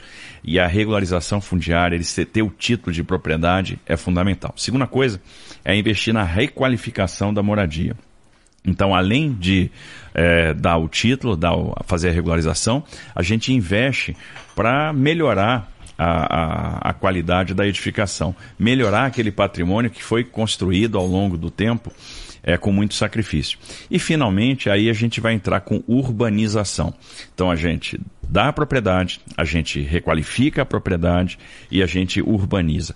Aí são a entrada dos equipamentos públicos, a entrada da iluminação pública de qualidade e lá na frente, quem sabe, pensar na verticalização. Mas vamos primeiro é, valorizar o patrimônio existente, recuperar o patrimônio que essas pessoas já conseguiram construir, ajudando na reforma, ajudando na requalificação da sua casa, ajudando a transformar cada uma daquelas edificações numa edificação que realmente traga o conforto, traga o prazer para aquelas pessoas que com muito sacrifício conseguiram edificar. Candidato Tarcísio de Freitas, no estúdio hoje da Rádio Bandeirantes, sendo entrevistado aqui. A Sônia Blota também tem uma pergunta agora, né, Sônia? Exatamente, Thaís, candidato, seja muito bem-vindo ao Jornal Gente da Rádio Bandeirantes. Eu gostaria de, de entrar um pouco no assunto da política com o senhor, porque o senhor sente a temperatura das ruas. E ontem o Brasil ficou chocado com o episódio do ex-deputado federal Roberto Jefferson. Eu gostaria de saber do senhor se o senhor acha que esse foi um ato de um desequilibrado isolado ou de uma sociedade que está dividida e raivosa. Essa pergunta é muito importante porque a gente tem é, visto, ouvido e lido muito sobre isso. Sônia, é, a sua pergunta é super oportuna e super difícil de responder, porque talvez sejam as duas coisas. A gente tem uma sociedade que vem sofrendo, é, que vem, no final das contas, sendo estressada, sendo testada. Observem que ultima, é, nos últimos dias a gente sofreu, por exemplo, com a questão da censura. A gente ficou sem entender é, exatamente quais são os limites do Poder Judiciário e onde é que a gente pode chegar. Então eu vi as ações de censura com muita preocupação. Então há uma extrapolação nesse ponto. Eu vi, por exemplo, uma menina de 11 anos de idade, né, que estava no dia do seu aniversário, completando 12 anos de idade, sendo agredida. E essa menina é a filha do presidente da República. Então isso causa espanto, isso causa tristeza, né? Isso de certa forma traz uma mágoa para a sociedade. E a gente tem ontem o ápice nessa, nesse ato isolado de uma pessoa que, para mim, é, está passando por dificuldades é, é, do ponto de vista médico, né? não tem outra explicação. Eu acho que ele já vem dando sinais há muito tempo de estar tá com a saúde mental é, prejudicada e é, é, que culmina com uma agressão a polícia, quer dizer, ele, ele primeiro, ele faz uma, uh, ele é desrespeitoso com uma ministra do Supremo Tribunal Federal e isso tem que ser reprovado, a gente lamenta, repudia a agressão à ministra Carmen Lúcia e na sequência, quando tem a sua ordem de prisão, ele recebe os policiais com violência, isso também tem que ser repudiado. É, tivemos a agressão de um cinegrafista na porta, isso tem que ser repudiado, então eu lamento profundamente, repudio toda a violência, a nossa sociedade precisa de paz. Eu entendo que isso desvia todo mundo do debate propositivo da nossa discussão de futuro. A gente precisa pregar e zelar pela harmonia entre os poderes, a gente precisa pensar no, futuro do nosso país, na construção de uma sociedade mais justa, mais fraterna e no aproveitamento das oportunidades. Nós temos uma tremenda oportunidade agora nas nossas mãos, que é a oportunidade da reindustrialização. O mundo vai se redividir, as cadeias globais de produção vão se redividir, o mundo vai se reespecializar. A gente tem a oportunidade de trazer muitos negócios para o Brasil. Basta mexer as alavancas corretas, mas nós precisamos de um ambiente de paz institucional, de harmonia interna, para que a gente possa dar passos fortes que vão nos levar ao crescimento econômico, à justiça social. Eu acho que é isso que a gente tem que zelar nesse momento. Candidato, além da questão política e das questões ligadas à capital, a gente precisa falar um pouco sobre o interior também, né? Porque às vezes passa batido assim, e nas nossas entrevistas aqui a gente destina um espaço também para tratar do interior do estado de São Paulo. Pedágio, por exemplo, né? Que mexe com a vida de todo mundo que se desloca aí. Qual que é a tua política para pedágio aqui em São Paulo? Dá para rever o valor elevado que é cobrado nas rodovias de São Paulo e nas próximas concessões? O senhor é especialista nisso, tratou disso do governo federal. Como é, elaborar um modelo que não seja de excelência, como são as estradas de São Paulo, mas que seja muito oneroso, inviabilizando, às vezes, algumas viagens aí de quem tem de cortar o estado de São Paulo? Olha, Pedro, eu, entendo que esses objetivos são conciliáveis. Né? Observe que é, nós tínhamos o contrato da rodovia Presidente Dutra, resolvemos não fazer a prorrogação no contrato. Foi um caminho inverso que o governo de São Paulo resolveu fazer. Eu sou contra prorrogações de contratos antigos. Por quê? Porque o mundo muda muito é, ao longo do tempo. Quando esses primeiros contratos de concessão foram feitos na década de 90, a percepção de risco Brasil era outra e a experiência com modelagem era outra. Então, no final das contas, foram contratos baseados em obras, focados em plano de negócio e que estabeleceram altas taxas de retorno. Quando a gente faz a modelagem hoje, eu consigo ter um, um foco na prestação de serviço e trabalhar com uma outra linha de, de é, risco Brasil. E, além de tudo, é, eu consigo trazer para o próprio contrato mecanismo de mitigação de risco de demanda, de risco de câmbio. Isso, no final das contas, acaba desonerando a tarifa. Então a gente conseguiu trazer 15 bilhões de reais de investimento para a nova Dutra, reduzindo a tarifa. Se a Dutra tivesse seu contrato prorro- prorrogado, o deslocamento de um veículo de passeio do Rio de Janeiro para São Paulo ia custar 70 reais. Hoje, o deslocamento do veículo de passeio do Rio de Janeiro para São Paulo, para quem vai usar o TAG, que tem um descontozinho para quem usa o TAG, sai 46 reais e ainda tivemos a isenção para motocicleta. Então, além de todo o investimento que envolve, por exemplo, quadruplicação das faixas em todo o Vale do Paraíba, muitos, muitas alças de acesso, vias marginais, o trevo de bom sucesso em Guarulhos, investimentos no turismo religioso em Aparecida, a gente está conseguindo reduzir a tarifa. É importante respeitar os contratos, isso é fundamental para que a gente traga novos investimentos para o Estado de São Paulo. Então não pode haver agressão aos contratos existentes. Mas cada contrato tem mecanismos para a gente conseguir rever, por exemplo, valores de tarifa. E uma delas, e eu aposto muito nisso, é o uso da tecnologia. Se a gente substituir as praças de pedágio pelo pagamento automático, pelo free flow, ou seja, aquele pagamento sem praça de pedágio, eu começo a pagar o pedágio quando entro na rodovia, deixo de pagar quando eu saio, e aí eu vou pagando por quilômetro rodado, eu aumento muito a base de pagantes. E quando eu aumento a base de pagantes, eu diminuo, eu tenho condição de diminuir a tarifa, mantendo o equilíbrio econômico financeiro do contrato. Então, uma aposta que nós vamos fazer é em levar o sistema de pedagiamento automático para todas as rodovias como forma de reduzir o valor da tarifa para todos. Candidato Tarcísio de Freitas, queria perguntar para o senhor sobre carga tributária. A gente viu a diferença que fez no preço final dos combustíveis a redução do IPI e do ICMS. Foi uma diferença brutal. Se o senhor for eleito, o senhor vai mexer de alguma forma na carga tributária do Estado de São Paulo? O senhor vê espaço para reduzir algum imposto? Qual e com qual objetivo? Thaís, eu vejo, é, a gente pretende reduzir a carga tributária, está no nosso plano de governo e, e de que forma? É, quando a gente reduz a carga tributária, eu torno o Estado mais competitivo. Então, qual é o questionamento que todo mundo me faz? Bom, você vai reduzir a carga tributária, então você vai prejudicar as contas públicas. Não. Eu vou reduzir a carga tributária como forma de trazer novos negócios e de liberar é, investimento. Existe muito investimento que está aguardando justamente essa decisão de carga tributária. Eu tenho conversado com várias empresas que estão ali naquele momento de tomar uma decisão: permanecer em São Paulo ou ir para Minas Gerais? Permanecer em São Paulo ou ir para o Mato Grosso do Sul?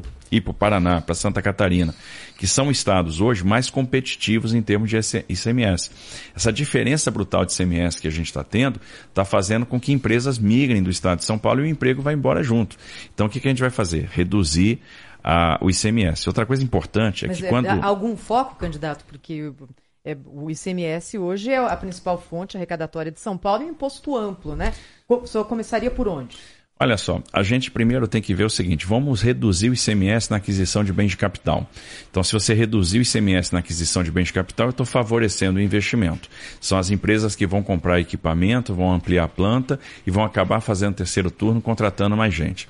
Uma coisa simples e que não tem impacto fiscal: o alongamento do prazo de recolhimento de ICMS. Então, muitas vezes, a empresa fatura, ela é obrigada a pagar o ICMS com 30 dias, mas ela vai é, receber com 60, com 90. Então tem um custo financeiro dessa operação. Se eu alongo esse prazo de recolhimento de CMS, eu vou ter a, a, receita sendo executada no mesmo exercício financeiro, o governo tem fluxo é, para trabalhar dessa forma, tem caixa para isso, mas eu trago um alívio financeiro para quem está na ponta. Esse alívio financeiro vai virar investimento. É, a redução de ICMS é, com relação a insumos de natureza energética. Isso também favorece o investimento.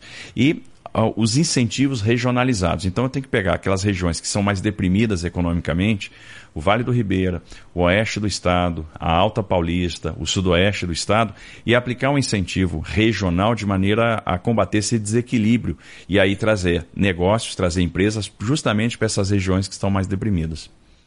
Candidato, fala um pouquinho de política. O senhor recebeu o apoio aí do atual governador Rodrigo Garcia. Se bem que esse apoio não foi muito de perto, assim. Então, o senhor não tem estado muito com ele em muitas agendas, né? Não sei se talvez por causa da rejeição que tinha, por exemplo, o governador João Dória. É, aliás, o senhor, na, uma das poucas vezes que o senhor teve agenda com ele, que foi o aniversário da Rota, é, um ficou de um lado do palanque, o outro ficou lá do outro lado, né? Mas tem algum acordo para que efetivamente Rodrigo Garcia como pessoa e a equipe dele participe, ajude no seu governo, poderia ser secretário, por exemplo, da habitação, como chegou a publicar o governador Rodrigo Garcia, e eu complemento. O senhor quer o PSDB longe ou o senhor quer atrair o PSDB? E a relação que o senhor tem com o prefeito Ricardo Nunes? Que o senhor tem estado próximo dele. É, ele pode ser o seu candidato à prefeitura em 2024 ou não? Bom, vamos lá. É, são perguntas interessantes. Primeiro, o apoio do, S, do PSDB é muito bem-vindo, porque o PSDB tem uma massa de prefeitos muito grande. Quando a gente analisa o resultado do primeiro turno da eleição, principalmente presidencial, a gente vai ver que nós tivemos um Lula com uma maioria eleitoral e o Bolsonaro com uma maioria política. Então, qual passa a ser a nossa tarefa a partir daquele momento? Transformar essa maioria política em maioria eleitoral. Então, prefeitos que tiveram com Rodrigo Garcia no primeiro turno e, portanto, como o Rodrigo não tinha um candidato a presidente, não apoiava nenhum dos dois, é, eles não se engajaram na campanha do Bolsonaro, era transformar essa maioria de prefeitos em apoio ao presidente. Então, e aí os prefeitos passam a ser legitimados a fazer isso, legitimados pela posição do diretório estadual do PSDB e pela própria posição do governador Rodrigo Garcia. Observe que essa conversa aconteceu sempre no campo programático, então não houve nenhuma conversa é, de secretaria. Aliás, seria é, um contrassenso, porque o tempo todo nós prometemos renovação. É óbvio que não é um governo, o meu governo, né, caso sendo, seja eleito, não vai ser um governo de puxar o freio de mão, de dar um cavalo de pau. Nós vamos manter as políticas públicas que funcionam, que são importantes. Estou falando então na ampliação do Bom Prato, estou falando na ampliação dos ambulatórios médicos de especialidade, eu estou falando na, na ampliação dos poupa-tempo. Poupa então a gente vai ampliar boas políticas públicas. No entanto, nós vamos dar mais velocidade naquilo que a gente se comprometeu a fazer. Melhorar a qualidade de educação, diminuir as filas das cirurgias eletivas, terminar as obras de infraestrutura, é, avançar na, na, expansão do transporte metroferroviário. Então não seria é, justo com a sociedade que eu tivesse, por exemplo, secretários do PSDB né, no primeiro escalão. Obviamente, eu tenho um, uma quantidade de servidores de carreira que vem trabalhando em vários governos, inclusive no governo do PSDB. Eles têm a história dos seus órgãos, eles têm a memória, e é muito bom você aproveitar essa história, aproveitar essa memória e a expertise que cada um desses servidores tem em suas áreas. Então, com certeza, nós vamos aproveitar. Vamos ter servidores que foram dirigentes do governo do PSDB no nosso, mas dentro dos órgãos técnicos que a gente vai privilegiar muito é, o perfil técnico, né? Então, então não vamos ter, não existe a possibilidade, ah, vai ter, ele vai ser secretário de habitação? Não, não vai. Você vai ter a manutenção do secretário de educação? Também não, isso não vai acontecer. É, mas eu entendo que é um apoio importante, dá capilaridade, dá mais braço para a gente chegar é, em vários municípios do estado. Com relação ao prefeito, eu tenho uma relação ótima com o prefeito Ricardo Nunes, já de outros tempos. É, entendo que boa parte das muitas políticas públicas importantes que deixam legado, elas só serão possíveis se tiver um alinhamento do governo do estado com a prefeitura. Por exemplo, o combate à Cracolândia. A gente só vai conseguir ser efetivo se a gente trabalhar em conjunto. A revitalização do centro de São Paulo. A gente só vai ser efetivo se trabalhar junto a questão da habitação de interesse social, a questão do saneamento, o combate às ocupações irregulares, que agridem os mananciais. Então a gente tem que trabalhar junto para ser efetivo. E, obviamente, isso é bom para o governo do Estado e é bom para o prefeito. O prefeito, com certeza, ele vai é, crescer com, com essa ação conjunta, com, com os resultados, e ele sendo viável, pode ser sim o nosso candidato em 2024.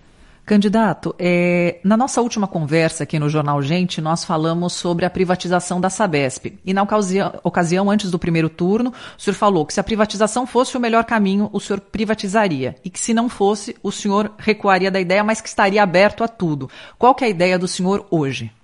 Sônia, excelente pergunta para esclarecer esse ponto. É a mesma ideia.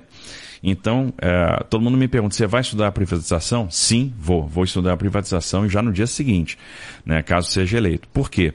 Porque quando eu comparo o custo operacional Sabesp com o custo regulatório, eu vejo que o custo operacional Sabesp é mais alto que o custo regulatório em 17, 20%.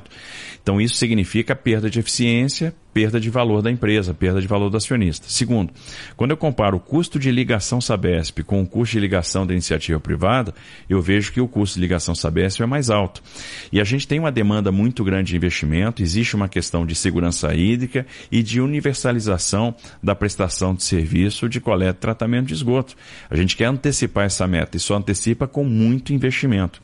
Outra questão é que, como eu tenho contratos de concessão e esses contratos de concessão são o maior valor da empresa, é, eu prorrogando os contratos de concessão numa operação de capitalização, eu consigo aportar um dinheiro importante para a redução das tarifas. Então eu consigo aumentar a eficiência, aumentar investimento e reduzir tarifa. Esse é o objetivo desejável. Então por isso eu penso em estudar a privatização. No entanto, se a gente perceber que existe risco, se a Sabesp conseguir me dar um excelente resultado. Se a empresa faz um pacto e diz, olha, vamos conseguir reduzir tarifa, vou aumentar a eficiência, vou investir na sensorização, vou investir no reuso de água, eu tenho esse projeto. Se eu conseguir antecipar as metas de universalização do saneamento, reduzir tarifa, fazer o investimento sem a necessidade da privatização, é um caminho. Então eu não tenho. A privatização não é um dogma. Eu estou entendendo hoje que a privatização é o melhor caminho para universalizar a prestação de serviço em menos tempo e reduzir a tarifa. Se a gente estudar e concluir que não é, a gente não vai privatizar. Eu vou fazer o que é melhor para o cidadão. Candidato Tarcísio Gomes de Freitas, mais uma vez entrevistado aqui na Rádio Bandeirantes, falando com os ouvintes sobre as propostas aí para a eleição do próximo domingo. Obrigado pela presença, até uma próxima. Obrigado, Pedro. Obrigado, Thaís, Sabino, Sônia. Uma alegria Obrigada, estar aqui. candidato. Parabéns pela iniciativa de sempre propor esse debate num momento tão importante para o nosso Brasil. Obrigada. Minuto da Copa do Mundo da FIFA Qatar 2022. Oferecimento Sorridentes. Implante dentário é na Sorridentes. Sorriso de primeira e de verdade. Agende uma avaliação. Filco. Tem coisas que só Filco faz pra você. Esferrier. A água mineral rara para quem tem sede de saúde. A única com pH 10 e vanádio. Pixbet. O saque mais rápido do mundo. Essa é do Brasil. Pode apostar. Votomassa. Se tem. Acaba bem. Visa, uma rede que trabalha para te oferecer mais. GRI, ar-condicionado inverter é GRI, maior fabricante de ar-condicionados do mundo. ArcelorMittal, aços inteligentes para as pessoas e o planeta. E Euro 17 Crédito, o seu correspondente bancário, euro17.com.br.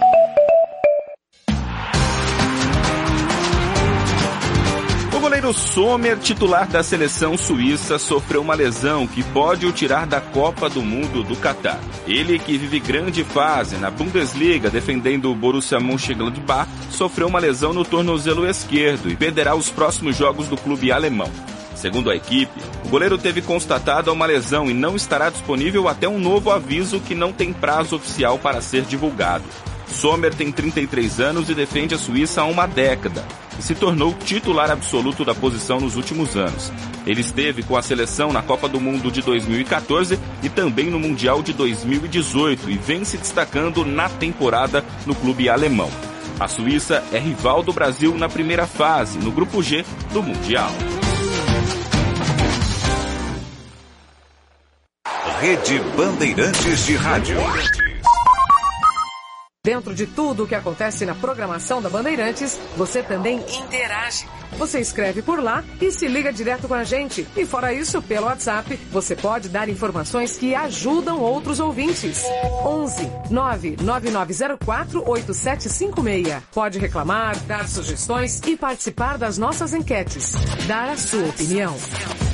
Futebol Bandeirantes. Bola por bola, a gente joga muito mais.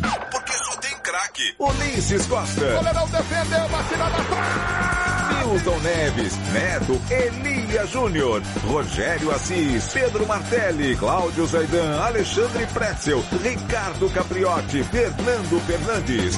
Que escalação! Um timaço que propõe o jogo, domina os fundamentos, não perde tempo de bola. E na hora de definir, Vai fazer, bateu! é lá! Onde a coruja dorme. Trânsito. Oferecimento Braspress, a sua transportadora de encomendas em todo o Brasil. Em São Paulo, ligue 2188-9000. Marginal do Pinheiros, agora com trânsito lento no sentido de Interlagos, já desde o Cebolão até a altura da Avenida Alexandre Mackenzie. O caminho melhora e volta a ficar ruim um pouco depois da ponte do Jaguaré e vai assim até a chegada à região do Jockey Clube. Quem vai no sentido rodovia Castelo Branco, nesse mesmo trecho aí da Pinheiros, vai com a condição boa agora até o acesso à rodovia Castelo Branco. Nova Ford Transit, taxa zero e unidades à pronta entrega da van mais vendida dos Estados Unidos e Europa. Saiba mais em ford.com.br e agende um test drive. Tóquio Marine, uma seguradora completa para você ir mais longe. Fale com seu corretor. Tóquio Marine, traz agora. Indicadores econômicos.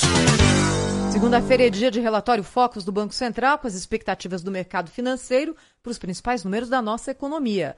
Bem, no relatório de hoje, o mercado mantém a expectativa de redução da inflação e também a de alta do produto interno bruto para 2022. Segundo a pesquisa do Banco Central, a expectativa do IPCA para esse ano é de 5,60. O índice oficial de inflação era na semana passada de 5,62. Já o PIB, segundo o mercado financeiro, deve fechar o ano em alta de 2,76%. Na semana passada, esse índice era um pouquinho menor, de 2,71%. O Ibovespa, na sexta-feira, fechou em alta de 2,3%, 119.900 pontos. O dólar comercial começa a semana em alta, em alta forte de 1,6%, vale agora R$ 5,22. Rede Bandeirantes de Rádio. Só o seguro Tóquio Marine Alto vem com a cobertura resolvedora. Isso significa que... Se meu carro quebrar às três e meia da madrugada? Resolve. E pra... Ai, amassado no para-choque? Resolve. E se eu precisar de um guincho no meio do nada? Resolve. E se... O... Cadê meu carro? Eita, resolve. Seguro Tóquio Marine Alto. Assistência 24 horas em todo o país em até 12 vezes sem juros no cartão de crédito. Tóquio Marine Segurador. Fale com seu corretor. O registro do produto é automático e não representa aprovação ou recomendação por parte da SUSEP. Rádio Bandeirantes. Aqui você se informa. Agora 9h36, sabe aquela história, desde que o mundo é mundo, de não correção da tabela do imposto de renda? Aí o candidato promete, diz que se se eleger vai corrigir, não corrige. Quantas vezes a gente já não viu isso Nossa, acontecer? Tem coisa semelhante acontecendo agora no estado de São Paulo em relação a uma outra taxa, um outro tributo que é cobrado e que dessa vez está penalizando muita gente. Porque quando não há correção e há inflação, você acaba pagando mais, né, Ana Paula Rodrigues? Bom dia. Exatamente. Bom dia, Thaís. Bom dia a todos. Estamos falando do IPVA. Mais de 30 mil proprietários de veículos que estão registrados como PCD, né, de pessoas com deficiência, perderam o direito à isenção total desse tributo em São Paulo. 2.900 não vão ter nenhum direito à isenção, vão ter que pagar o IPVA na integralidade e outros 27.800 vão ter só um desconto, vão pagar o IPVA de maneira parcial. Isso equivale a 12% de todos os veículos registrados como de pessoas com deficiência no estado.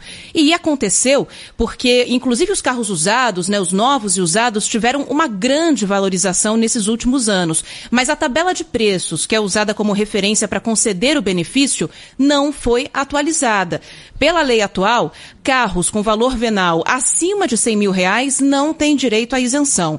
E aqueles avaliados entre 70 e 100 mil reais têm, dire têm direito a uma isenção parcial. Esses proprietários que vão ter que pagar a diferença dos valores têm até o dia 30 de novembro para quitar esse débito. A pesquisa de valores pode ser feita no site da Secretaria da Fazenda aqui de São Paulo. É, e a questão é que o cidadão não fez nada para pagar, pagar esse imposto, não é, Ana? Nem trocou de carro. Nem né? deixou de ser deficiente ficou também. sentadinho ali, o carro na garagem e de repente, bingo. Tem que corrigir isso, não De é? repente o carro valorizou, teve carro usado, Thaís, que valorizou quase 40% nesses últimos anos, né? E aí a, pessoa acabou se desenquadrando dessa tabela.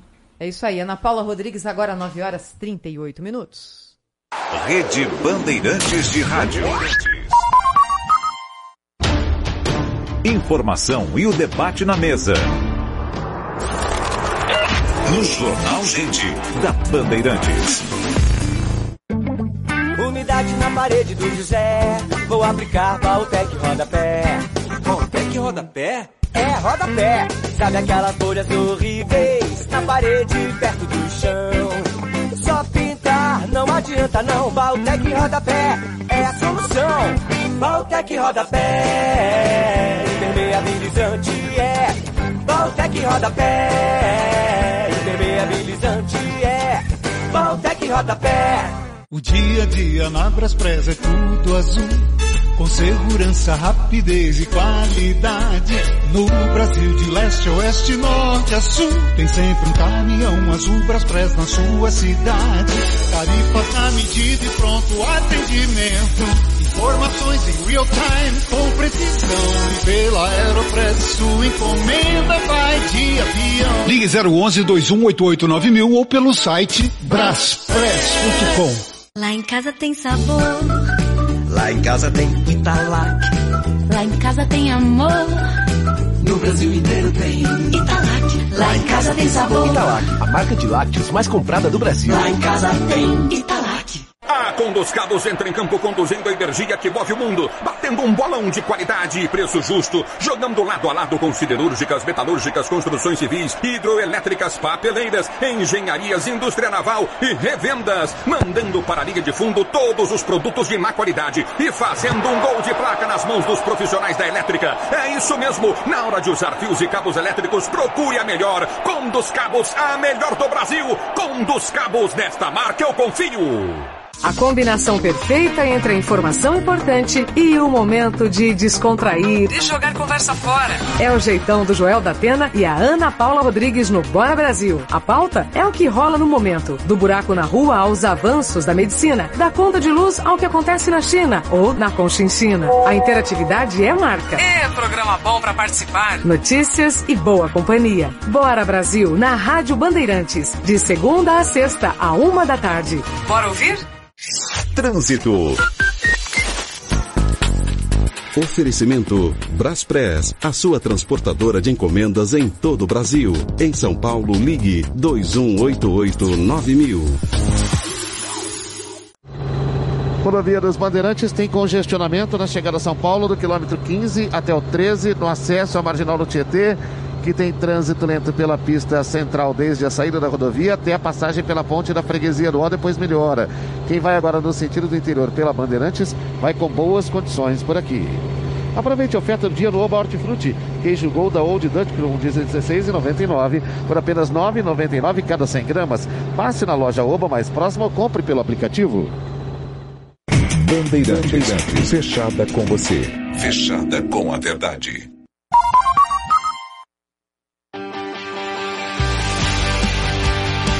Bandeirada com Reginaldo Leme. Oferecimento ArcelorMittal, aços inteligentes para as pessoas e o planeta.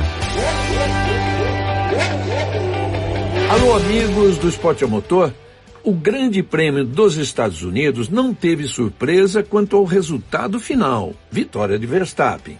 Agora, teve sim no que aconteceu durante a corrida. Por exemplo, uma disputa direta entre Max Verstappen e Lewis Hamilton, mesmo que por pouco tempo, que nos remeteu ao que vimos no ano passado na melhor Fórmula 1 do século XXI. De resto, foi um GP de bons duelos, toques lado a lado, empurrões para fora da pista e até um acidente assustador entre Lance Stroll e Fernando Alonso, que resultou numa quase decolagem do carro da Alpine. Tudo bem com os pilotos, Alonso até continuou na corrida e terminou em sétimo. Agora, com 33 vitórias na carreira, Verstappen é o sexto maior vencedor da história, atrás apenas de campeões donos de 25 títulos mundiais, que são Hamilton, Schumacher, Vettel, Prost e Senna. E o Verstappen também já divide com Schumacher e Vettel o recorde de 13 vitórias em uma mesma temporada toda a Fórmula 1 fez uma homenagem a Dietrich Mateschitz, o fundador da Red Bull, que faleceu no sábado. E em homenagem a ele, que criou a marca e a equipe, a Red Bull acabou garantindo também o título de construtores, que ela não conseguia desde 2013.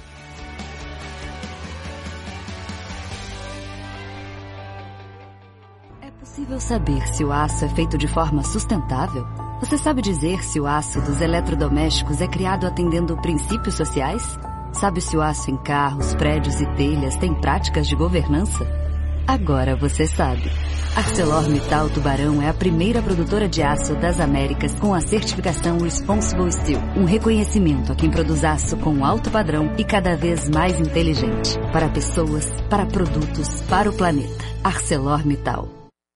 Agora 9h44, no Jornal Gente deste sábado, nós levamos ao ar uma entrevista incrível com o diretor nacional de jornalismo da Mand, Fernando Mitre, e nessa conversa comigo e com Pedro Campos, o Mitre faz ali um passeio pela história dos debates na Band, desde 1989, passando por 94, 98, 2002, 2006, 2010, 14, 18 e agora 2022, os debates presidenciais. Você não conferiu? É só entrar no nosso YouTube, youtube.com barra Oficial e acompanhar esse conteúdo exclusivo e muito rico para quem gosta da história política do Brasil. Esse é o quinto sinal, marcando 9h45. Repórter Bandeirantes é um oferecimento de Grupo Souza Lima. Eficiência em Segurança e Serviços. Repórter Bandeirantes. São 9 horas e 45 minutos. O repórter Bandeirantes está no ar. Os preços disparam nos Estados Unidos. Os detalhes com o correspondente Eduardo Barão. Bom dia, Barão. Bom dia para você e também para todo mundo aí no Brasil. Daqui a uma semana será realizada aqui nos Estados Unidos a festa do Dia das Bruxas, o Halloween.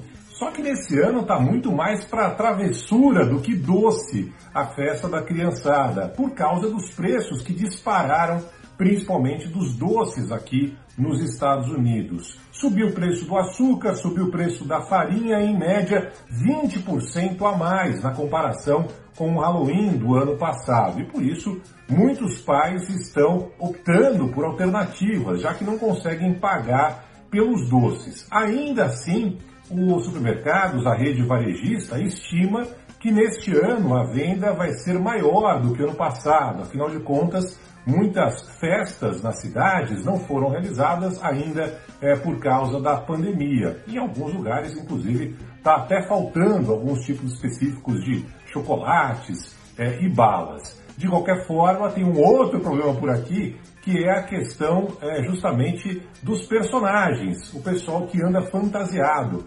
Também estão faltando fantasias por aqui, nem sempre aquela mais disputada estará disponível para a festa de Halloween desse ano.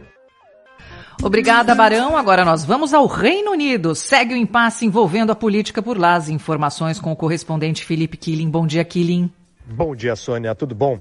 O Boris Johnson estava cogitado a substituir Liz Truss e voltar ao cargo de primeiro-ministro do Reino Unido cerca de três meses após ser forçado a renunciar por conta de diversos escândalos em seu governo. Boris Johnson estava de férias no Caribe, mudou a passagem, veio para o Reino Unido e começou a ligar para diversos integrantes do Partido Conservador para formar alianças.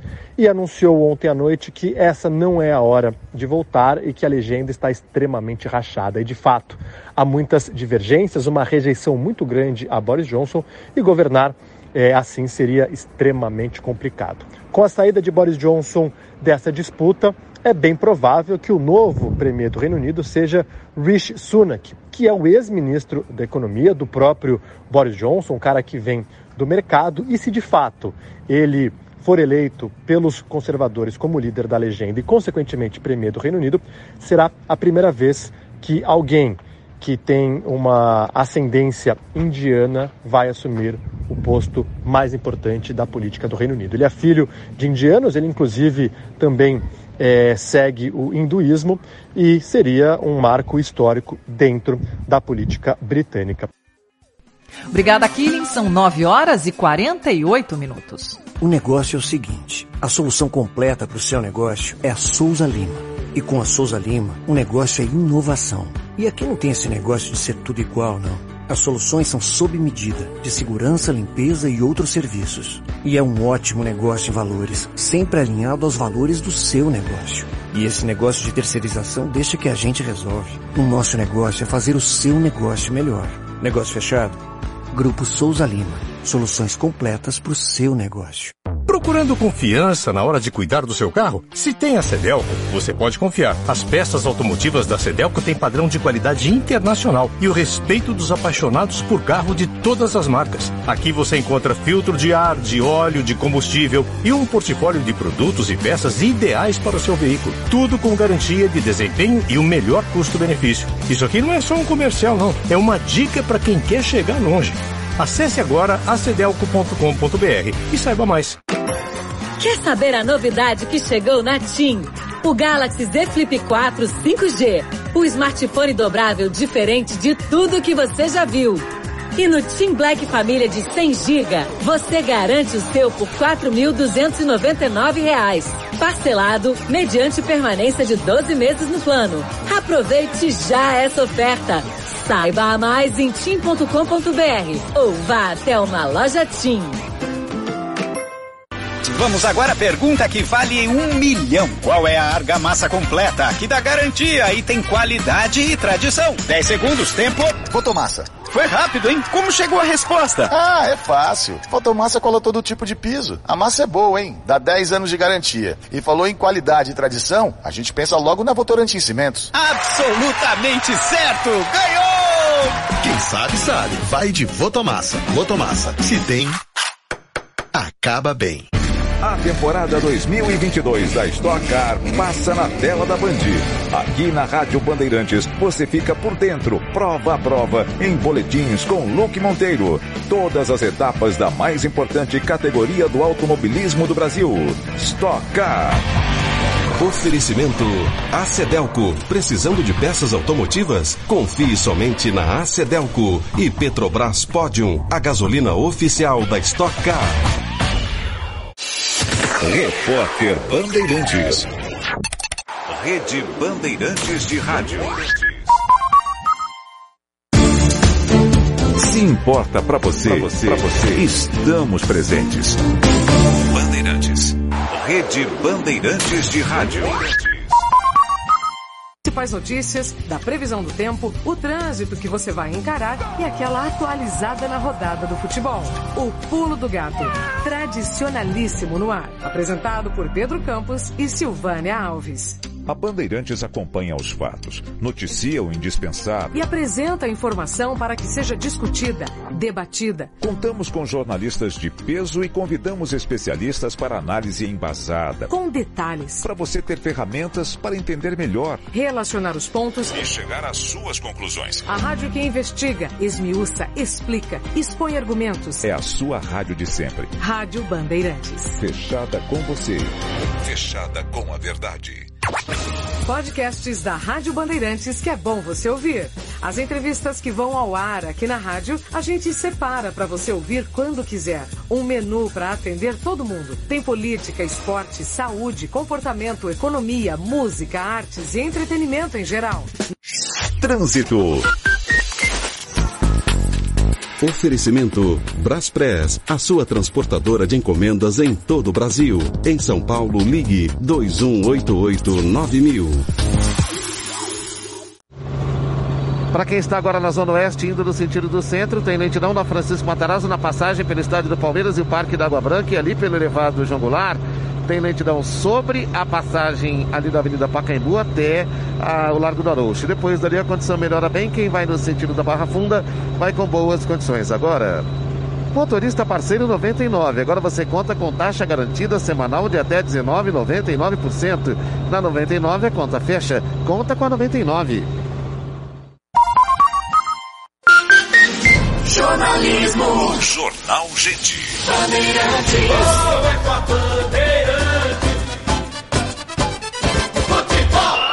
Laiara, Laiarara. Não é, Ricardinho?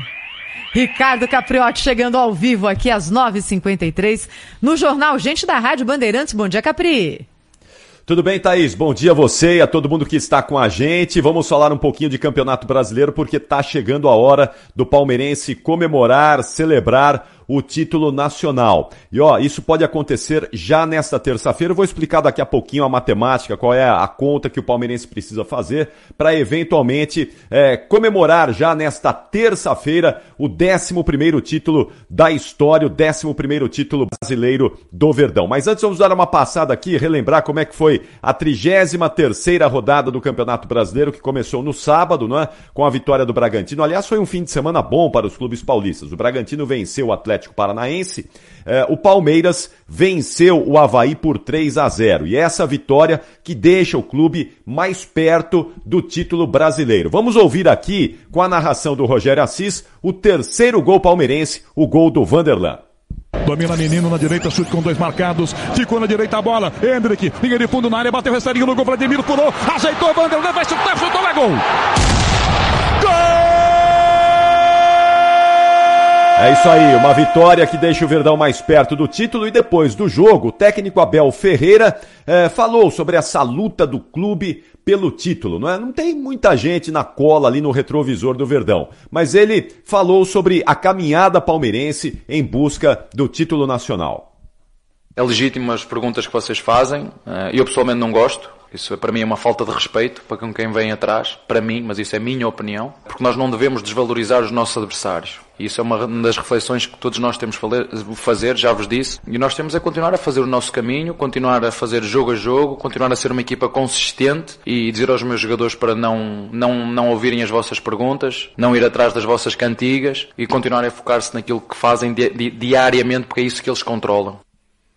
Cantigas. Há quanto tempo a gente não ouvia, hein? Cantigas, não é, Thaís? Mas é o português é, do português Abel Ferreira. Ainda no sábado, o clássico da Vila Belmiro, o Corinthians foi abaixado e venceu o Santos por 1 a 0. Uma vitória muito importante para o time do técnico Vitor Pereira, porque mantém o Corinthians no G4 do Campeonato Brasileiro e ida à Libertadores da América em 2023. O Santos com a derrota em casa, deu uma estacionada na tabela, para na 12 posição com 43 pontos e ainda distante daquele sonho de ir à pré-Libertadores em 2023.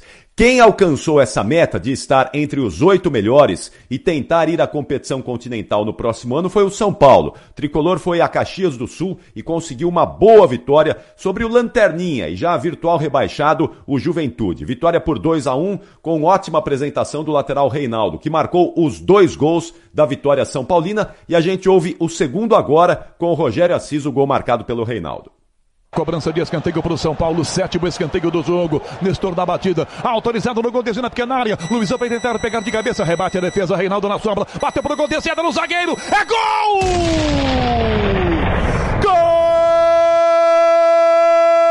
Vitória muito importante do São Paulo. O time agora tem 47 pontos, soma 47 pontos, dá adeus a qualquer possibilidade matemática daquela história de rebaixamento e mais importante, né, se coloca na oitava posição do campeonato.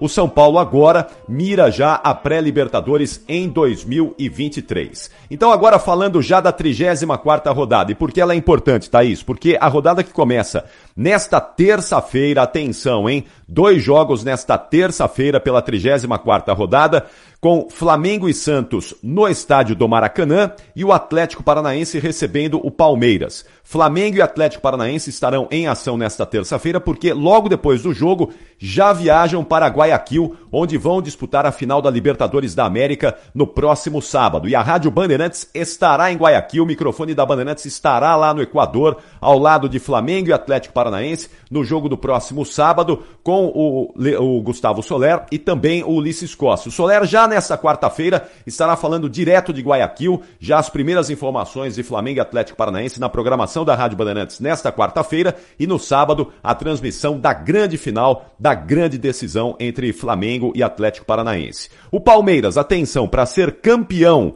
nesta terça-feira, soltar o grito de campeão torcedor, é precisa vencer o Atlético Paranaense fora de casa e o Internacional não pode pontuar contra o Ceará em casa. É possível, mas improvável, né, Thaís? Porque o Ceará é um dos piores times do campeonato e o Internacional Mas só ainda isso? tem esse Só sonho. precisa dele mesmo e de um outro resultado?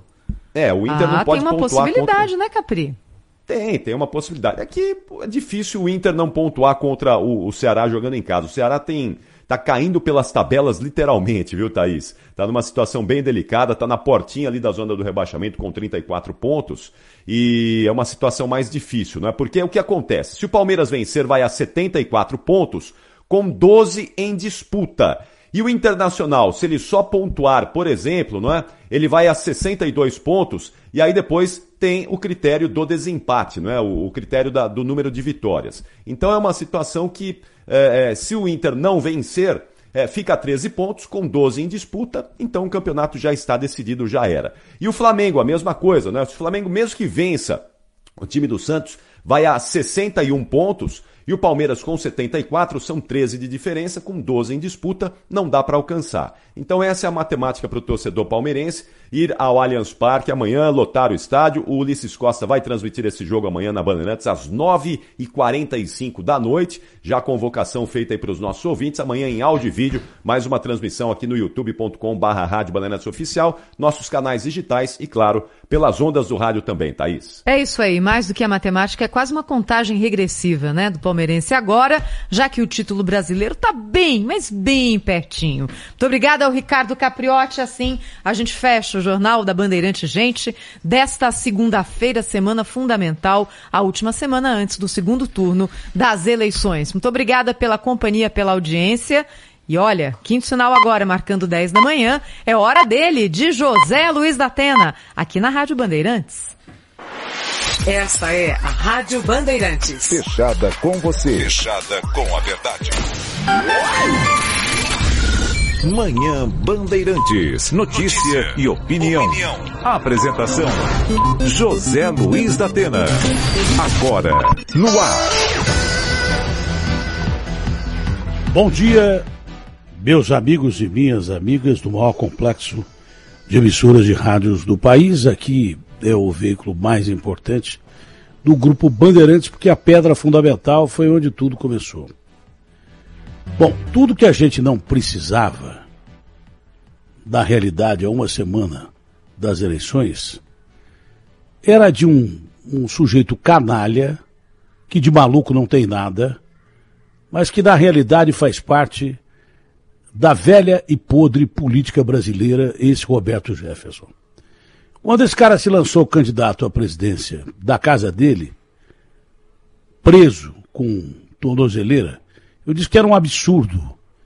Isso é uma erva daninha, isso é uma das partes mais podres que nós temos da política do Brasil. É um sujeito sujo, é, de mente e corpo, é um canalha que prega ódio das redes sociais.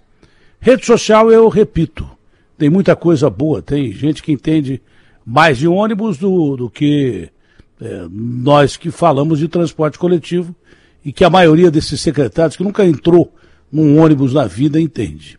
O sujeito entende mais de, de, de dente do que qualquer um de nós que vai falar de uma dor de dente aqui, porque o cara é dentista.